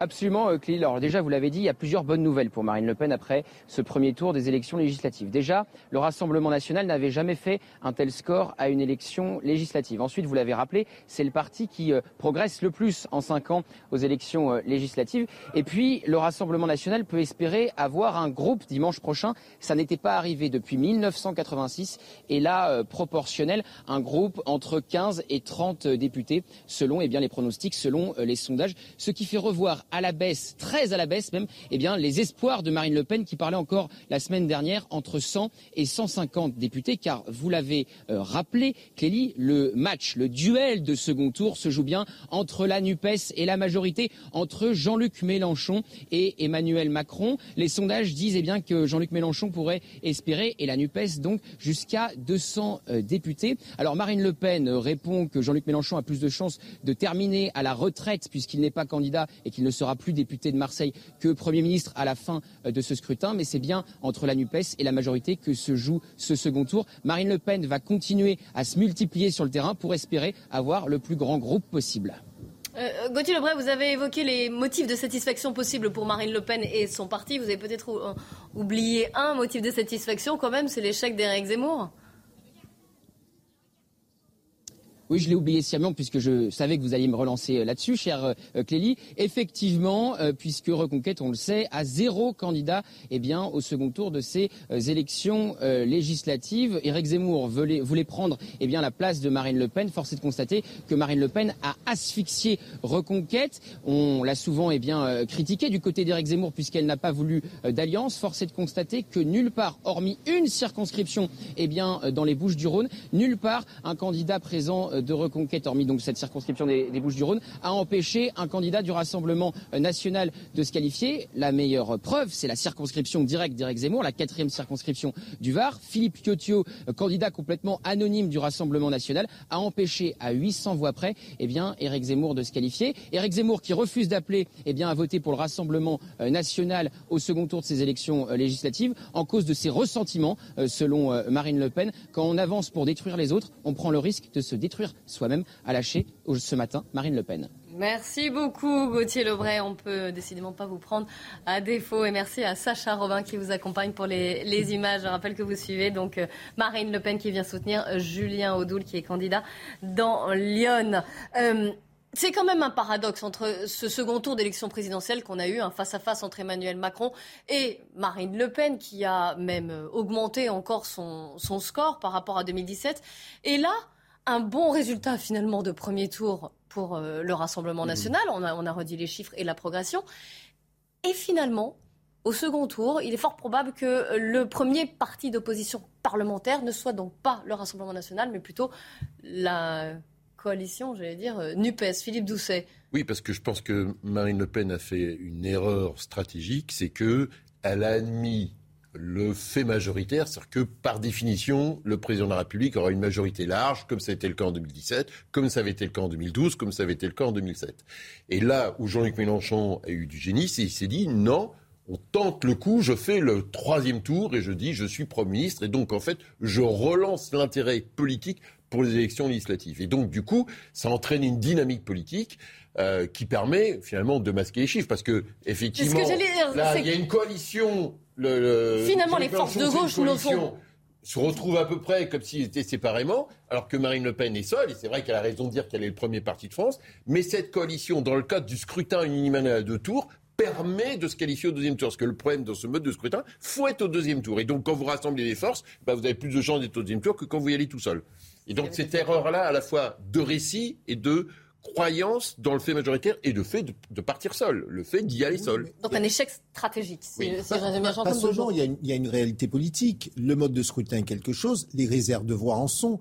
Euh, Marine Le Pen n'a pas de, de grosses réserves de voix, alors que la différence, c'est que malgré tout, Mélenchon, il avait, euh, il avait le, le, PS, votre PS, il avait euh, les communistes, il avait un certain nombre de gens. Au chiffre, la marge de manœuvre de, de, de Mélenchon était beaucoup plus importante que celle de Marine Le Pen. Mais elle sera peut-être moins là pour le second tour d'ailleurs. Et elle le sera, elle le sera peut-être moins. Mais voilà. Donc parce elle, n'y a pas de réserve de voix pour le second tour. La seule réserve de voix pour tout le monde aujourd'hui sur les trois blocs, c'est les abstentionnistes. Oui. Voilà, c'est les abstentionnistes. Il les appels d'ailleurs. Voilà, et donc, les appels pour les Et la difficulté, c'est que Zemmour a tout fait en disant je serai premier, je vais l'écraser. Donc euh, elle, il rendait incompatible ou impossible une union entre les deux. Là, de ce point de vue, Zemmour a un peu, euh, un peu perdu. En perdant, il a fait perdre probablement à Marine Le Pen une possibilité de. Il y a une petite revanche, on va dire personnelle, mais, peu politique. je pense qu'on aurait tort de penser que Marine Le Pen euh, compte pour du beurre aujourd'hui? Il faut pas oublier. Il faut quand même pas oublier une chose. Non, mais on a tendance depuis euh, depuis dimanche à considérer que finalement elle serait la grande perdante du scrutin. Les chiffres le contredisent complètement, puisque elle a quand même un million de voix en plus. Elle a progressé en pourcentage également. Mais surtout, euh, elle a, depuis le début, on l'a vu d'ailleurs après la présidentielle, refusé toute alliance avec Eric Zemmour pour complètement l'asphyxier, ce qu'elle a réussi à faire. Et euh, quand ce matin elle s'énerve, elle parle de son écœurement, des magouilles, etc., d'appareils, euh, elle renvoie vous savez, au système UMPS euh, que dénonçait, qu'elle dénonçait dans le passé, puisque euh, NUPES Mélenchon, c'est une coalition, comme vous venez de le dire, entre socialistes, écologistes, qui n'ont d'ailleurs souvent pas grand-chose en commun. Et si euh, aujourd'hui Emmanuel Macron fait du pied à, NUPES et à Mélenchon, c'est parce que il considère qu'il aura une, s'il a une majorité à l'Assemblée, elle sera très faible, et que s'il veut euh, à défaut évidemment de, légiférer par 49.3 et ordonnance, il, euh, euh, il pourra, il, espère compter en tout cas sur une division au sein de NUMPES pour faire passer des projets, pour essayer peut-être... Il y a la droite, vous oubliez aussi les LR. bien sûr, mais il pourrait euh, obtenir peut-être plus facilement euh, une fraction au sein de NUPES entre les écolos qui sont pas toujours d'accord. Ah, euh, mais bien sûr pas. Hein, Alors, je ne crois pas du tout à ça. Je pense qu'il va essayer, il a plus de chances d'obtenir des choses avec les républicains qu'une fracturation au sein de NUPES. Parce que derrière, oui, aujourd'hui... Regardez, un Olivier Faure n'est pas, très, et, pas très allant sur les, positions, sur les positions d'un Mélenchon. C'est pas n'a aucun intérêt, NUPES n'a aucun intérêt à rejoindre Macron. Euh, Aucun. Pardon NUPES, euh, les gens de NUPES n'ont Non, mais quand, euh, quand on entend Olivier Grégoire qui dit pas une voix pour Marine Le Pen, ça veut dire que on peut éventuellement voter pour Jean-Luc Mélenchon. Mais Marine Le Pen aussi, ce matin, dans son intervention, qui vise-t-elle quand on dit qu'elle n'a pas de réserve de voix, outre le près d'un million de, de, voix données à Reconquête de Zemmour le week-end dernier? Elle fait appel aux abstentionnistes aussi, bien sûr. Et là, il y a une vraie réserve. Pourquoi? Parce que les gens sont comme elle le dit d'ailleurs, écœurée d'aller voter. C'est pour ça que si on prend les abstentionnistes plus euh, les bulletins blancs et nuls, on arrive quand même à plus de 54%. aussi a appelé euh, aux abstentionnistes, Bien sûr, notamment mais on arrive à plus de 54% euh, de, gens qui se désintéressent des, législatives. On va reprendre, 13h15, hein. on fait un point sur l'actualité. Audrey Berthaud. Les premiers migrants vont être expulsés aujourd'hui du Royaume-Uni en direction du Rwanda. Un premier vol accueillera une dizaine de personnes. La justice britannique a rejeté hier les ultimes recours contre l'expulsion de ces migrants arrivés illégalement au Royaume-Uni. Et Joe Biden prévoit de se représenter à l'élection présidentielle en 2024. La porte-parole officielle de la Maison-Blanche a confirmé les intentions du président démocrate qui entend bien briguer un nouveau mandat dans deux ans. Enfin, on connaît désormais le premier adversaire des Bleus pour le mondial de football 2022 au Qatar. Ce sera l'Australie. Les Socceroos se sont imposés contre le Pérou après une séance de tir au but. L'équipe de France les affrontera le 22 novembre prochain. Midi News et notre euh, débat sur la place du Rassemblement national à l'issue de ce premier tour des législatives. Éric Revel. Bah, il y a beaucoup de choses à dire. On a, ah déjà commencé à dire. Alors, je vais essayer de développer un petit peu. D'abord, quel angle retenez-vous? D'abord, il faut rendre à Jean-Luc Mélenchon euh, ou à oui à Jean-Luc euh, César ce qui appartient à César. C'est-à-dire qu'il a réussi, il a réussi un coup politique absolument hallucinant. Ça, il faut le dire, il faut le poser sur la table et voir comment les autres formations sont obligées de s'adapter euh, avec euh, ce qu'il a réussi euh, indéniablement, c'est-à-dire l'union de la gauche, même si c'est un peu l'union de la carpe et du lapin. Hein. J'en souhaite bon courage à l'Assemblée nationale pour se mettre d'accord sur les textes. Enfin, ça, c'est. On verra dans quelques mois. À la gauche. Mais d'abord, il faut dire une chose, c'est qu'il y a une véritable incohérence du système politique en France. Ça a été souligné, mais comment est-ce que quelqu'un, comme Marine Le Pen, puisque c'est elle qui est arrivée second, deuxième à la présidentielle avec 13 millions de voix, va se retrouver avec 20 ou 30 députés C'est absolument hallucinant. Oui, c'est le paradoxe que j'ai souligné. C'est même pas un paradoxe, c'est un scandale démocratique pour moi. Deuxième chose, euh, vous vous souvenez, encore une fois, il y a de neuf que ce qu'on a oublié, que le président de la République, sur conseil de François Bayrou, son mentor centriste du Modem, euh, au commissaire au plan, euh, lui avait dit il faut faire la proportionnelle. Le président de la République avait dit on va non seulement faire la proportionnelle, mais on va créer une banque qui va permettre aux gens qui se présentent aux élections de se financer. Tout ça est passé à la trappe. Et j'ai cru comprendre que le président de la République parlait de nouveau de voir si la proportionnelle n'était pas un bon système.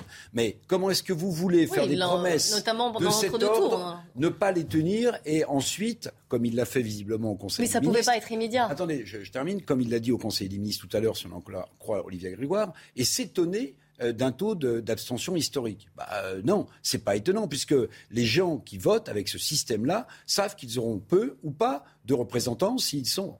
Ça, c'est le premier point.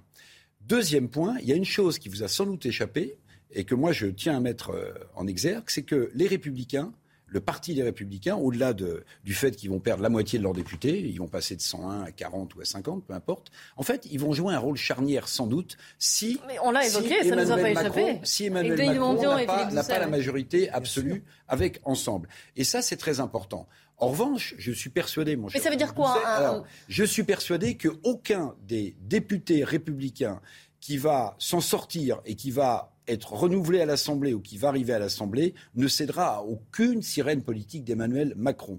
Aucune. Alors je vous donne mon billet parce que parce que on a deux paris sur le plateau là. On a le pari sur le fait que la mais, mais, mais je vais vous dire un virage à droite de la politique. Non non mais Éric est-ce que ça veut dire là pour continuer ce que vous venez de dire est-ce que ça veut dire puisque les LR seront faiseurs de loi finalement. Est-ce que ça veut dire un virage à droite de la part du gouvernement Pas, nécessairement. non, non, non, non. En revanche, ce qui risque de se passer, parce que Jean-Luc Mélenchon a démontré que c'était possible, y compris quand on allie une gauche euh, de responsabilité et une extrême gauche euh, radicalisée, que l'union fait la force et vous permet de gagner des élections. Alors moi, je pose la question de manière solennelle. Je me demande si la droite, au sens large, n'est pas en train de réfléchir à une sorte d'union. Zemmour, à normaliser Marine Le Pen. Marine Le Pen fait beaucoup moins peur, qu'elle ne l'a fait, qu'elle ne l'a été. Au moment du, de, dimanche soir, elle a prononcé une phrase qui passait inaperçue à mon avis. Elle lui été posée. Elle a dit on peut soutenir des candidats, les républicains, s'ils sont patriotes. C'est historique, à mon avis. Jamais le Rassemblement national ou le Front national, non, non, non, non, n'ont soutenu de candidats de droite républicaine. Premier point. Deuxième chose qui me fait dire... Dans le passé, il y en a eu quand même, les Jacques Blancs, souvenez-vous. Oui, oui, oui, oui, oui, oui, mais, là, mais là, elle a dit... Là, débauchage individuel. Là, elle l'a dit entre les deux tours. Et puis, deuxième indice qui montre peut-être qu'il y a une ébauche de construction de ponts entre les droites, en vue peut-être euh, d'une union, c'est l'interview de Nicolas Sarkozy au Figaro. Alors Nicolas Sarkozy, qui est vilipendé par son camp parce qu'il a trahi, parce qu'il est passé du côté de la Macronie, il a adoubé dans cette interview qui Laurent Vauquier. Christian Jacob ne sera plus président des Républicains. Laurent Vauquier souhaitait comme le plus capable pour diriger les Républicains. Mais qu'incarne Laurent Vauquier, justement? Laurent Vauquier, il incarne une droite de la droite. Oui, mais il y a toujours une ligne rouge, notamment chez les Républicains, bah, avec le Rassemblement national. Mais attendez, mais attendez, ça c'est la ligne rouge qui est mise depuis des décennies, pardonnez-moi, y compris par les médias. Mais en réalité, qu'est-ce qui bah peut se passer les républicains. Euh, oui, mais ce qui peut se passer, c'est qu'une partie des républicains peut-être quitteront ce camp pour aller à l'extrême centre d'ensemble, et que vous avez peut-être, peut-être que je m'avance beaucoup, c'est ma réflexion, l'ébauche d'une sorte de euh, d'union des droites qui pourrait euh, voir le jour et qui est intéressante. Et je vais aller plus loin sur deux choses. Jean-Luc Mélenchon, est-ce que vous avez vu ce qu'il a dit sur une télévision hier soir? Il a dit les fachos ou pas fâchés peuvent voter pour moi. Et il a rajouté. et là, c'est Les fâchés, pas fachos. Les fâchés, pas fachos. les fâchés, pas fachos. Hein. il s'était trompé, il a repris son Il a repris après, il y avait il a repris, il a repris un argument central. Mais personne n'en a parlé. Comment? D'Éric Zemmour. Éric Zemmour qui avait dit au moment du second tour de la présidentielle les Le Pen, c'est huit échecs, cumulés, 8 échecs cumulés entre Donc ça ne sert à rien de voter pour eux. Qu'a dit Jean-Luc Mélenchon? Ne votez pas Le Pen puisque c'est un vote inutile. Mais personne n'a noté qu'il employait les mêmes mots qu'Éric Zemmour pour attirer un électorat. en quelques secondes avant une pause, je, je crois qu'il y a deux idées. Il y a le tout de suite et il y a l'après on peut très bien imaginer, j'entends ce que dit Eric Revel, sur la deuxième étape, pendant les cinq ans à venir et pour les prochaines élections, qu'il y ait une recomposition à droite. Mais dans l'immédiat, dans l'immédiat, je pense qu'au contraire, on va probablement faire ce qu'a fait Rourocar en 88. S'il n'y a pas une majorité absolue, en fonction des textes, on ira, le Premier ministre ira chercher euh, une majorité pour voter en fonction de ces textes. On, va, on, non, non, on est, on, on est plus du tout dans le même. C'est vous qui attendez. On est plus on va faire une petite pause. On va faire une petite pause et on se retrouve juste après pour justement poursuivre notre débat, Eric. Pause juste après. Vous parlerez du 49.3 et on entendra Papa Ndiaye également sur le port des signes religieux à l'école. Il est 13h30 dans un instant, nous reprendrons le débat de Midi News, mais avant cela, les infos avec vous, Audrey Berthaud. Plus de trois semaines après euh, la finale de la Ligue des Champions, les auditions se poursuivent au Sénat pour tenter de comprendre les circonstances des incidents. Depuis ce matin, ce sont les dirigeants de la RATP et de la SNCF qui sont auditionnés. Il est notamment euh, question de la suppression des images de vidéosurveillance le soir de la Ligue des Champions. Emmanuel Macron en Roumanie aujourd'hui. Le chef de l'État va saluer les 500 soldats français déployés sur une base de l'OTAN depuis l'invasion de l'Ukraine. C'est sa première tournée dans le sud-est de l'Europe et selon plusieurs médias étrangers, sa visite en Ukraine pourrait prochainement se dérouler. Enfin, ce mardi, c'est la journée mondiale des donneurs de sang. L'établissement français du sang a organisé des collectes au cœur des lieux culturels, carrousel du Louvre, musée d'Orsay, Parc des Princes ou encore hôtel de ville recevront au moins une collecte entre le 31 mai et le 24 juin. Midi News avec aujourd'hui Denis de Montpion, Éric Revel, Philippe Doucet et Jean-Claude Beaujour. Le défi du Rassemblement national à l'issue du premier tour, on le disait, c'est rester, garder ce statut d'opposant numéro un. Pas facile avec, euh, après le score de la NUPES, cette alliance entre les partis de gauche. Écoutez Jordan Bardella ce matin chez nos confrères d'RMC. Non seulement nous sommes le premier parti de France, et non seulement nous sommes le premier parti d'opposition. Et euh, je dis aux Français ce matin, attention au rôle de faux opposant qui est en train de jouer de M. Mélenchon. Donc fin de la fable, il ne peut évidemment pas être Premier ministre. En revanche, on a là devant nous des gens qui euh, partagent des idéologies qui sont très dangereuses pour la France. Et donc je dis aux Français, c'est maintenant de votre responsabilité que de confirmer votre vote et de nous doter du plus grand groupe puissant pour vous défendre à l'Assemblée nationale pendant cinq ans et pour être les avocats du peuple face à une politique d'Emmanuel Macron qui va être très brutale, je le crains. Le Rassemblement national qui vise donc une trentaine de députés à l'Assemblée nationale, ce qui sera un premier groupe parlementaire depuis 1986. Euh, et pour autant, face à la NUPES qui euh, pourra en avoir euh, bien plus, environ, environ 200, ça, ça, va être compliqué. Et ça va également être compliqué pour la NUPES, on en, euh, pas la NUPES, pour la Macronie, justement. pour ensemble, avec cette majorité qui pourrait être relative. Et il va falloir, il va, on va avoir besoin, ils vont avoir besoin d'alliance. Ils vont avoir besoin d'alliance. Et euh, Philippe Doucet a prononcé un mot important qui est le 49-3. Vous savez, ce qui permet à, à un Premier ministre d'engager la responsabilité de son gouvernement quand il voit qu'il n'aura pas la majorité pour faire voter une loi à l'Assemblée nationale. Donc, on va sans doute avoir une majorité relative. Bon, je ne suis pas devin, mais on verra une majorité relative. Bon, Philippe Doucet a l'air persuadé que ce sera facile de, de débaucher les républicains pour faire la pointe. Moi, j'en doute. Donc, une majorité relative avec des textes et des réformes que le président de la République a promis. Bon. Le problème, c'est que, le hein, problème, c'est que si vous avez une majorité relative et que vous, avez des difficultés à faire passer vos textes, bah, vous engagez euh, vous engagez la responsabilité de votre gouvernement en utilisant le fameux 49.3. Le problème, c'est que hors budget, hors vote du budget, il y a une réforme du 49.3 qui, qui empêche un gouvernement de l'utiliser plus d'une fois par session. Donc, je résume. Majorité relative, des textes importants, des réformes importantes que veut euh, porter à l'Assemblée nationale le président de la République, notamment la réforme des retraites, peut-être une majorité introuvable, et donc le recours au 49.3 utilisé avec parcimonie. Donc on peut se retrouver dans une Assemblée nationale où il va y avoir une instabilité, où il va y avoir une instabilité, et où en fait, vous allez voir, vous allez avoir des majorités de circonstances sur les textes, et au fur et à mesure que le quinquennat va progresser, ensemble, qui est un ensemble hétéroclite avec des socialistes, Monsieur Doucet à l'intérieur notamment. Mais ces gens-là, ils vont reprendre d'anciens socialistes, ils vont reprendre leurs billes et voter comme ils, leurs convictions les pousseraient à voter. Donc, donc, une fois que vous avez utilisé une fois le 49-3, que vous avez une instabilité parlementaire, alors je ne dis pas qu'on revient à la 4 République, mais je dis qu'en réalité, on va avoir on va avoir des choses assez intéressantes. Le, régime, c'est euh, présidentialité.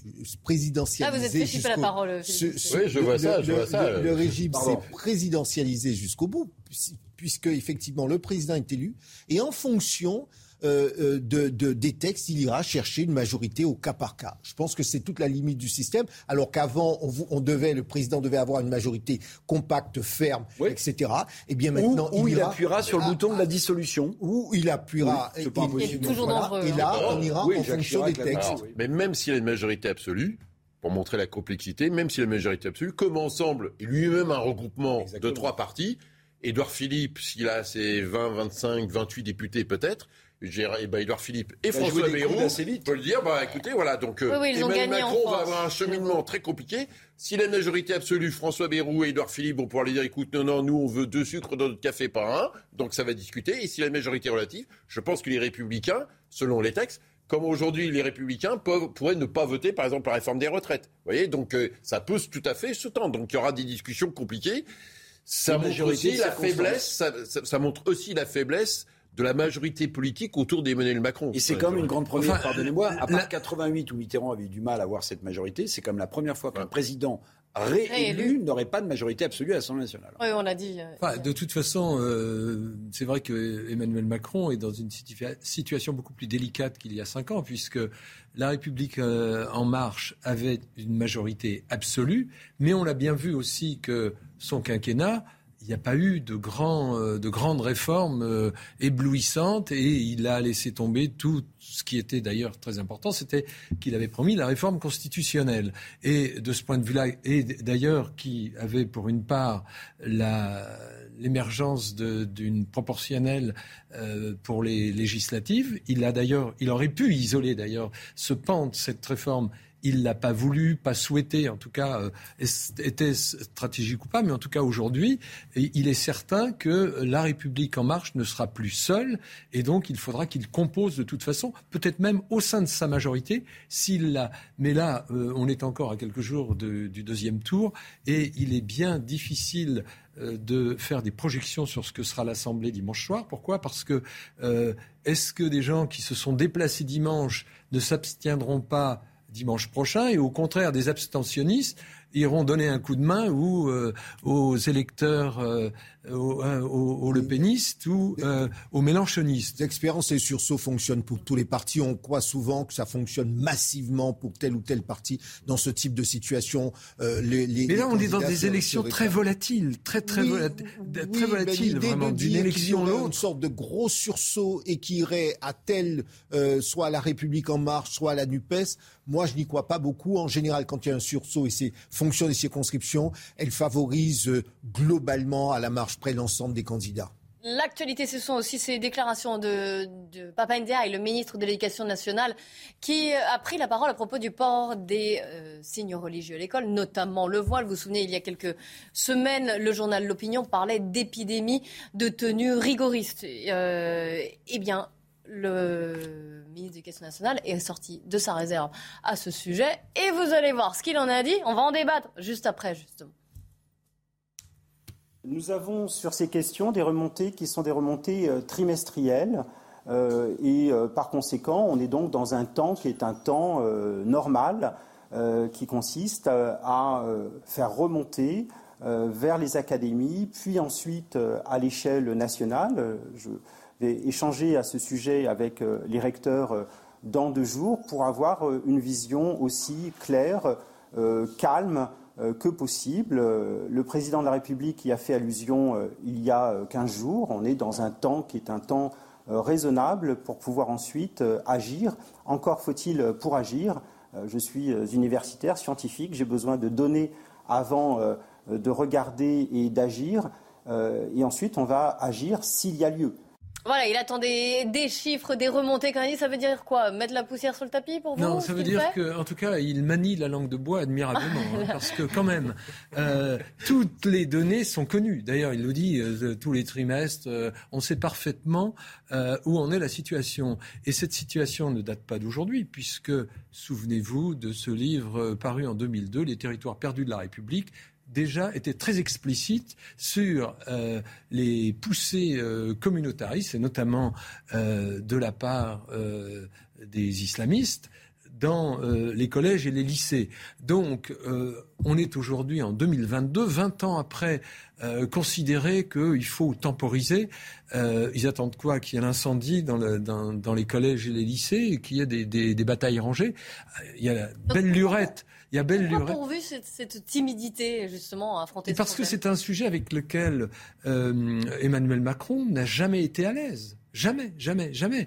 Et euh, il a toujours d'ailleurs considéré que, encore récemment, euh, que l'immigration n'était pas un sujet, pas un problème, euh, alors qu'il y a des, millions de chômeurs en France, qu'ils soient chômeurs à plein temps ou chômeurs à mi-temps ou à quart-temps ou à tiers-temps. Enfin c'est un sujet depuis, et déjà en, 2016, durant sa campagne, qu'il n'a pas vraiment intéressé. Pourquoi? Parce que son dada, ça a toujours été euh, des réformes économiques, car il a pensé que la Startup Nation entraînerait la France et euh, permettrait de euh, peut-être obtenir beaucoup plus d'intégration comme il le souhaitait. Malheureusement, euh, la France n'a fait que se fracturer au cours, un peu plus au cours des cinq dernières années.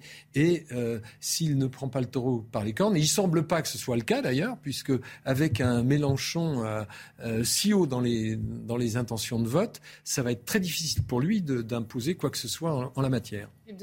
Bon, effectivement, donc Papenda, il a la langue de bois, c'est bon, là, il peut ouvrir une, une série, il est à point, hein, donc Bon, le fond de l'affaire, c'est que d'abord, je pense que quand il, ça va être une difficulté pour lui, sur la forme, quand vous êtes, il le rappelle, universitaire, que vous réfléchissez, vous êtes dans la pensée complexe, ben à un moment donné, quand vous êtes ministre, à un moment donné, euh, comme disait André, Malraux, l'action est manichéenne. Donc à un moment donné, euh, voilà, vous appuyez sur le bouton, euh, vous appuyez pas sur le bouton. Il va falloir se mouiller. Voilà, donc à un moment donné, bon, il y a cette difficulté-là. L'autre aspect des choses, les chiffres trimestriels, bah, s'il les a pas du mois dernier, il les a d'il y a deux mois. Donc les chiffres, on les connaît. La difficulté par rapport à ça, ça veut dire qu'à un moment donné, il faut prendre des décisions. Donc dire à ces recteurs, euh, puisque les recteurs plus les inspecteurs d'académie qui sont département par département, bah maintenant, la loi de 2004 qui interdit le port de signes religieux à l'école jusqu'à l'âge de 18 ans, eh bien voilà, donc vous faites respecter le voile, les abayas, les camis, les croix, les, les kippas, enfin ce que vous voulez mais vous le faites respecter. Donc à un moment donné, le recteur d'académie, ben, il attend une directive, lui on lui dit, c'est blanc, c'est gris, c'est vert, c'est jaune, mais il attend qu'on lui dise une ligne. Et puis le recteur, bah derrière, il fera descendre les directives, euh, les inspecteurs des chimiques descendent les directives sur l'ensemble des chefs d'établissement, qui eux aussi attendent les directives pour savoir comment se passe à l'entrée euh, du collège ou du lycée, comment ça fonctionne. Et donc à un moment donné, va pas pouvoir 50 ans rester dans l'ambiguïté par rapport à ça. Est-ce qu'on applique la loi de 2004 dans toutes ses composantes ou est-ce qu'on l'applique pas? C'est la question qui va être posée. Et donc euh, ça va revenir dans 15 jours, dans 3 semaines, à la rentrée, ça sera à nouveau sur la table. Alors, puisque Philippe Doucet euh, citait euh, un grand ministre de la Culture, André Malraux, euh, gaulliste, moi je vais citer un ministre de l'Éducation nationale qui était socialiste, qui s'appelait Lionel Jospin. Mhm. Parce que vous êtes peut-être amnésique, mais moi je suis plutôt hypermnésique, vous voyez. Et le problème situation dans laquelle on se trouve aujourd'hui, on le doit quand même au démarrage à une décision, ben oui, à une décision de Lionel Jospin, de Lionel Jospin, à une non-décision. Alors, c'est une non-décision. Je, je, je, relisais le, le il propos. Il a envoyé au Conseil d'État. Alors, il a envoyé au Conseil d'État en disant que l'école s'était fait pour inclure, mais pas pour exclure. Rappelons l'histoire. Trois jeunes euh, femmes musulmanes arrivent voilées à l'école. Le proviseur de Creil, euh, j'ai oublié Monsieur le nom voilà, décide de les exclure. Et M. Jospin, euh, dans, dans, dans, un raisonnement euh, intellectuel qui lui appartient sans doute, mais qui est parfois difficile à comprendre, décide de botter en touche sans, sans, botter en touche, et finalement, eh bien, le pas est franchi, c'est-à-dire que des jeunes filles voilées rentrent dans un collège en France, dans un collège de la République, dans un collège laïque. Et moi, mon cher Philippe Doucet, je pense qu'on n'aurait pas ce débat aujourd'hui si, il y a 30 euh, ans, 40 ans, euh, je sais pas, 89, 89, euh, une décision euh, républicaine par un ministre de l'Éducation socialiste avait été prise de manière claire et nette. La loi a été prise en 2004. Non mais, non mais très bien, très bien. Non mais comme, comme, comme, vous citiez André Malot, que vous me sembliez avoir oublié ce petit non, détail. Non, j'ai rien oublié je du préférais tout. vous le rappeler. Il y a un livre très intéressant, la Fondation Jean Jaurès oui, oui, sur l'affaire de Creil. Je, je, préférais vous rappeler ce petit fait. Voilà. Et ça, c'est incontournable. Je, je partage complètement ce que vient de dire euh, Éric Revel, parce que c'est ce que j'allais dire. Vous, vous avez dit Emmanuel Macron est gêné. Je, je, ne suis pas certain que ce soit simplement Emmanuel Macron. C'est qu'en France, non, nous avons. C'est lui qui est le chef de l'État. Nous avons. Non, mais attendez. C'est oui, non, mais c'est qu'en France, nous avons une gêne politique avec ce sujet. Et c'est vrai qu'en 88, si Lionel Jospin n'avait pas renvoyé au Conseil d'État et avait pris une position, avait eu une position politique, peut-être que nous n'en serions pas là. Il y a des textes. La loi de 2004, il faut la faire appliquer. Il faut avoir une position claire et il ne faut pas avoir la main qui tremble sur ce sujet. Je pense que si nous ne revenons pas à une culture républicaine, à une laïcité claire et nette, qui ne discrimine pas, mais qui au contraire fait en sorte que nous pouvons fabriquer le vivre ensemble, eh bien, dans cinq ans, nous en serons à ce, mais ce même stade. Je repose ma question. Vous avez vu la prudence du ministre de l'Éducation nationale mais, mais, je vais vous, mais je, non, ma réponse, mais c'est ce que je vous dis. Nous, non, nous avons peur. Les problèmes, oui, il connaît les problèmes, mais c'est pas un homme politique, c'est un universitaire de talent. Donc mais ça veut on dire. peut pas lui en vouloir de pas tenir, non, mais de pas être très à l'aise encore. Mais c'est ce que je, c'est ce que je. On n'attend pas le deuxième tour des élections. Attendez, je vais. On n'entend pas l'entre-deux-tours. Il fait de la politique, mais en disant mal. C'est pour cela, c'est pour cela que je, je ne sais pas lui qui est le responsable et on sent puisqu'il hérite d'une situation. Il est ministre certes, mais il n'hérite pas de cette situation. Je pense que collectivement, politiquement, nous n'avons jamais su avoir une position claire et intangible en disant malgré la loi. Enfin, malgré pardon, la loi. Mais depuis 2004, il y a une loi, donc un ministre, il peut appliquer la loi, Exactement. et à un moment donné, et il ceux qui sont attendez, dessous, attendez, les recteurs, les inspecteurs d'académie, ils attendent avez, des directives claires. Voilà, avez, donc il y a une loi, on l'applique, on l'applique pas, affublé, on les directives. Vous avez affublé voilà. le chef de l'État euh, de l'adjectif gêné. Mais de quel Emmanuel Macron parle-t-on? De celui qui explique sur une chaîne américaine qu'il faut déconstruire l'histoire de France ou de celui qui ensuite, quelques mois plus tard, s'inquiète de la racialisation de la société française De quel Emmanuel Macron parle parle-t-on et lequel des deux est le plus gêné? Alors vous allez pouvoir tout... répondre Jean-Claude Beaujour, mais il est, il est deux ans moins le quart. Un point sur l'actualité. Audrey Berthaud. Procès de Dino Scala, jugé pour viol et agression sexuelle sur 56 victimes, le portrait élogieux dressé hier par son épouse s'est heurté au témoignage accablant de leur entourage. C'était en 1986, j'avais 21 ans. J'ai senti une présence dans la chambre. Quelqu'un s'est glissé dans mon lit. Je suis persuadée d'avoir été droguée ce soir-là, a témoigné l'une des sœurs de la première épouse de Dino Scala. Et puis attention, si vous comptez aller en Corse cet été, des quotas seront imposés dans certains lieux touristiques. C'est l'idée des nationalistes à la tête de la région pour faire face à la surfréquentation touristique. Les îles Lavezzi, Bevala et la vallée de la Restonica sont concernées et la priorité sera aux résidents corses. Si ça n'est pas votre cas, il faudra faire une réservation. Enfin, en Espagne, la vague de chaleur est déjà bien présente dans le pays. Plus de 40 degrés ont été enregistrés hier et ça devrait continuer de grimper. Les températures ne descendront pas en dessous des 20 degrés, même la nuit, dans la moitié sud du pays. Alors, Jean-Claude Beaujour et Eric Revel vous a posé une, une question à propos d'Emmanuel Macron gêné. Oui, moi, moi je, je, je, je dis que là où nous avons peut-être un petit peu de mal collectivement, c'est assumer le système, puisque vous avez dit que le président de la République a fait un certain nombre de déclarations aux États-Unis, qu'il a fait oui. d'autres déclarations. Je pense que nous, Français, nous avons du mal, un, à expliquer et à assumer le modèle républicain, le modèle laïque que nous avons. Et qu'effectivement, face à ce qui se pratique, et j'ai eu l'occasion de le dire sur vos antennes, face à ce qui se pratique aux États-Unis, les États-Unis ont connu une période de ségrégation. Donc déségréguer, c'est autre chose que lutter contre les discriminations. Eh bien, nous, n'avons pas su. Et je dis bien qu'il y a une forme de frilosité. Et c'est intéressant. Le, le, le, le, principal, M. Chénière, euh, en, en, 86, je crois que ça a commencé cette histoire. Ça a commencé, oui, mais ça a commencé un petit peu avant, euh, qui était un républicain martiniquais, pétri de cette, cette culture républicaine. Ça n'est pas un raciste, ça n'est pas un discriminateur non, ça n'est pas un anti-musulman. Il dit simplement, ici, c'est l'éducation, c'est le terreau. On met de côté nos, distinctions et on prend ce qu'il y a de, commun. C'est ce discours-là qu'effectivement les uns et les autres ont du mal à habiller parce qu'ils ont peur. Ils ont peur de, quelques, de quelques minorités qui, minoritaires qui Mais ce n'est pas que de la gêne, vous le savez bien. Il y a aussi en France un phénomène qui est le clientélisme politique. Et euh, quand on voit Emmanuel Macron euh, sortir euh, euh, de l'Élysée pour, avant le premier tour de législative, aller à Clichy-sous-Bois essayer de gratter quelques votes que de chez ceux qui ont voté pour Jean-Luc Mélenchon en grand nombre au premier tour, on voit bien que c'est le cas de ses soucis. Son, souci, c'est d'avoir une majorité claire à l'Assemblée. Et s'il faut lâcher du lest sur ces questions-là, il le lâchera vous pensez que Ces jeunes de, vous pensez que ces jeunes de banlieue, c'est leur préoccupation? Moi, je crois qu'au contraire, et j'entends beaucoup de jeunes nous dire, et, si vous prenez un certain nombre de rapports qui sont quand même édifiants, ces jeunes, ils ont envie d'être français comme les autres, ils n'ont pas envie de tout ça. Pas tous, pas, tous, pas tous non plus. Non, mais globalement, non, mais ne les ramenez pas tous. Derrière, il y a une essentialisation pardon, cette affaire-là. Il y a une demande de République qui est forte et de, euh, moi j'entends ça toujours, lâchez-nous, hein, de plein de, de Français de confession musulmane, de culture arabo-musulmane, me dit lâchez-nous. Lâchez-nous, voilà, on, est français, on mange pas de porc, on peut aller à la mosquée de, pendant la fête de l'Aïd, mais enfin, franchement, qu'on nous lâche, quoi. Je veux dire, on, ne vit pas avec euh, euh, Al-Qaïda dans nos têtes tous les matins, c'est faux. Donc ils se sentent même insultés par rapport à ça. Et puis par ailleurs, à un moment donné, les gens, ils aiment des règles claires. La loi de 2004, elle, est, euh, elle a été pendant très longtemps largement appliquée, appliquée sans très peu d'incidents.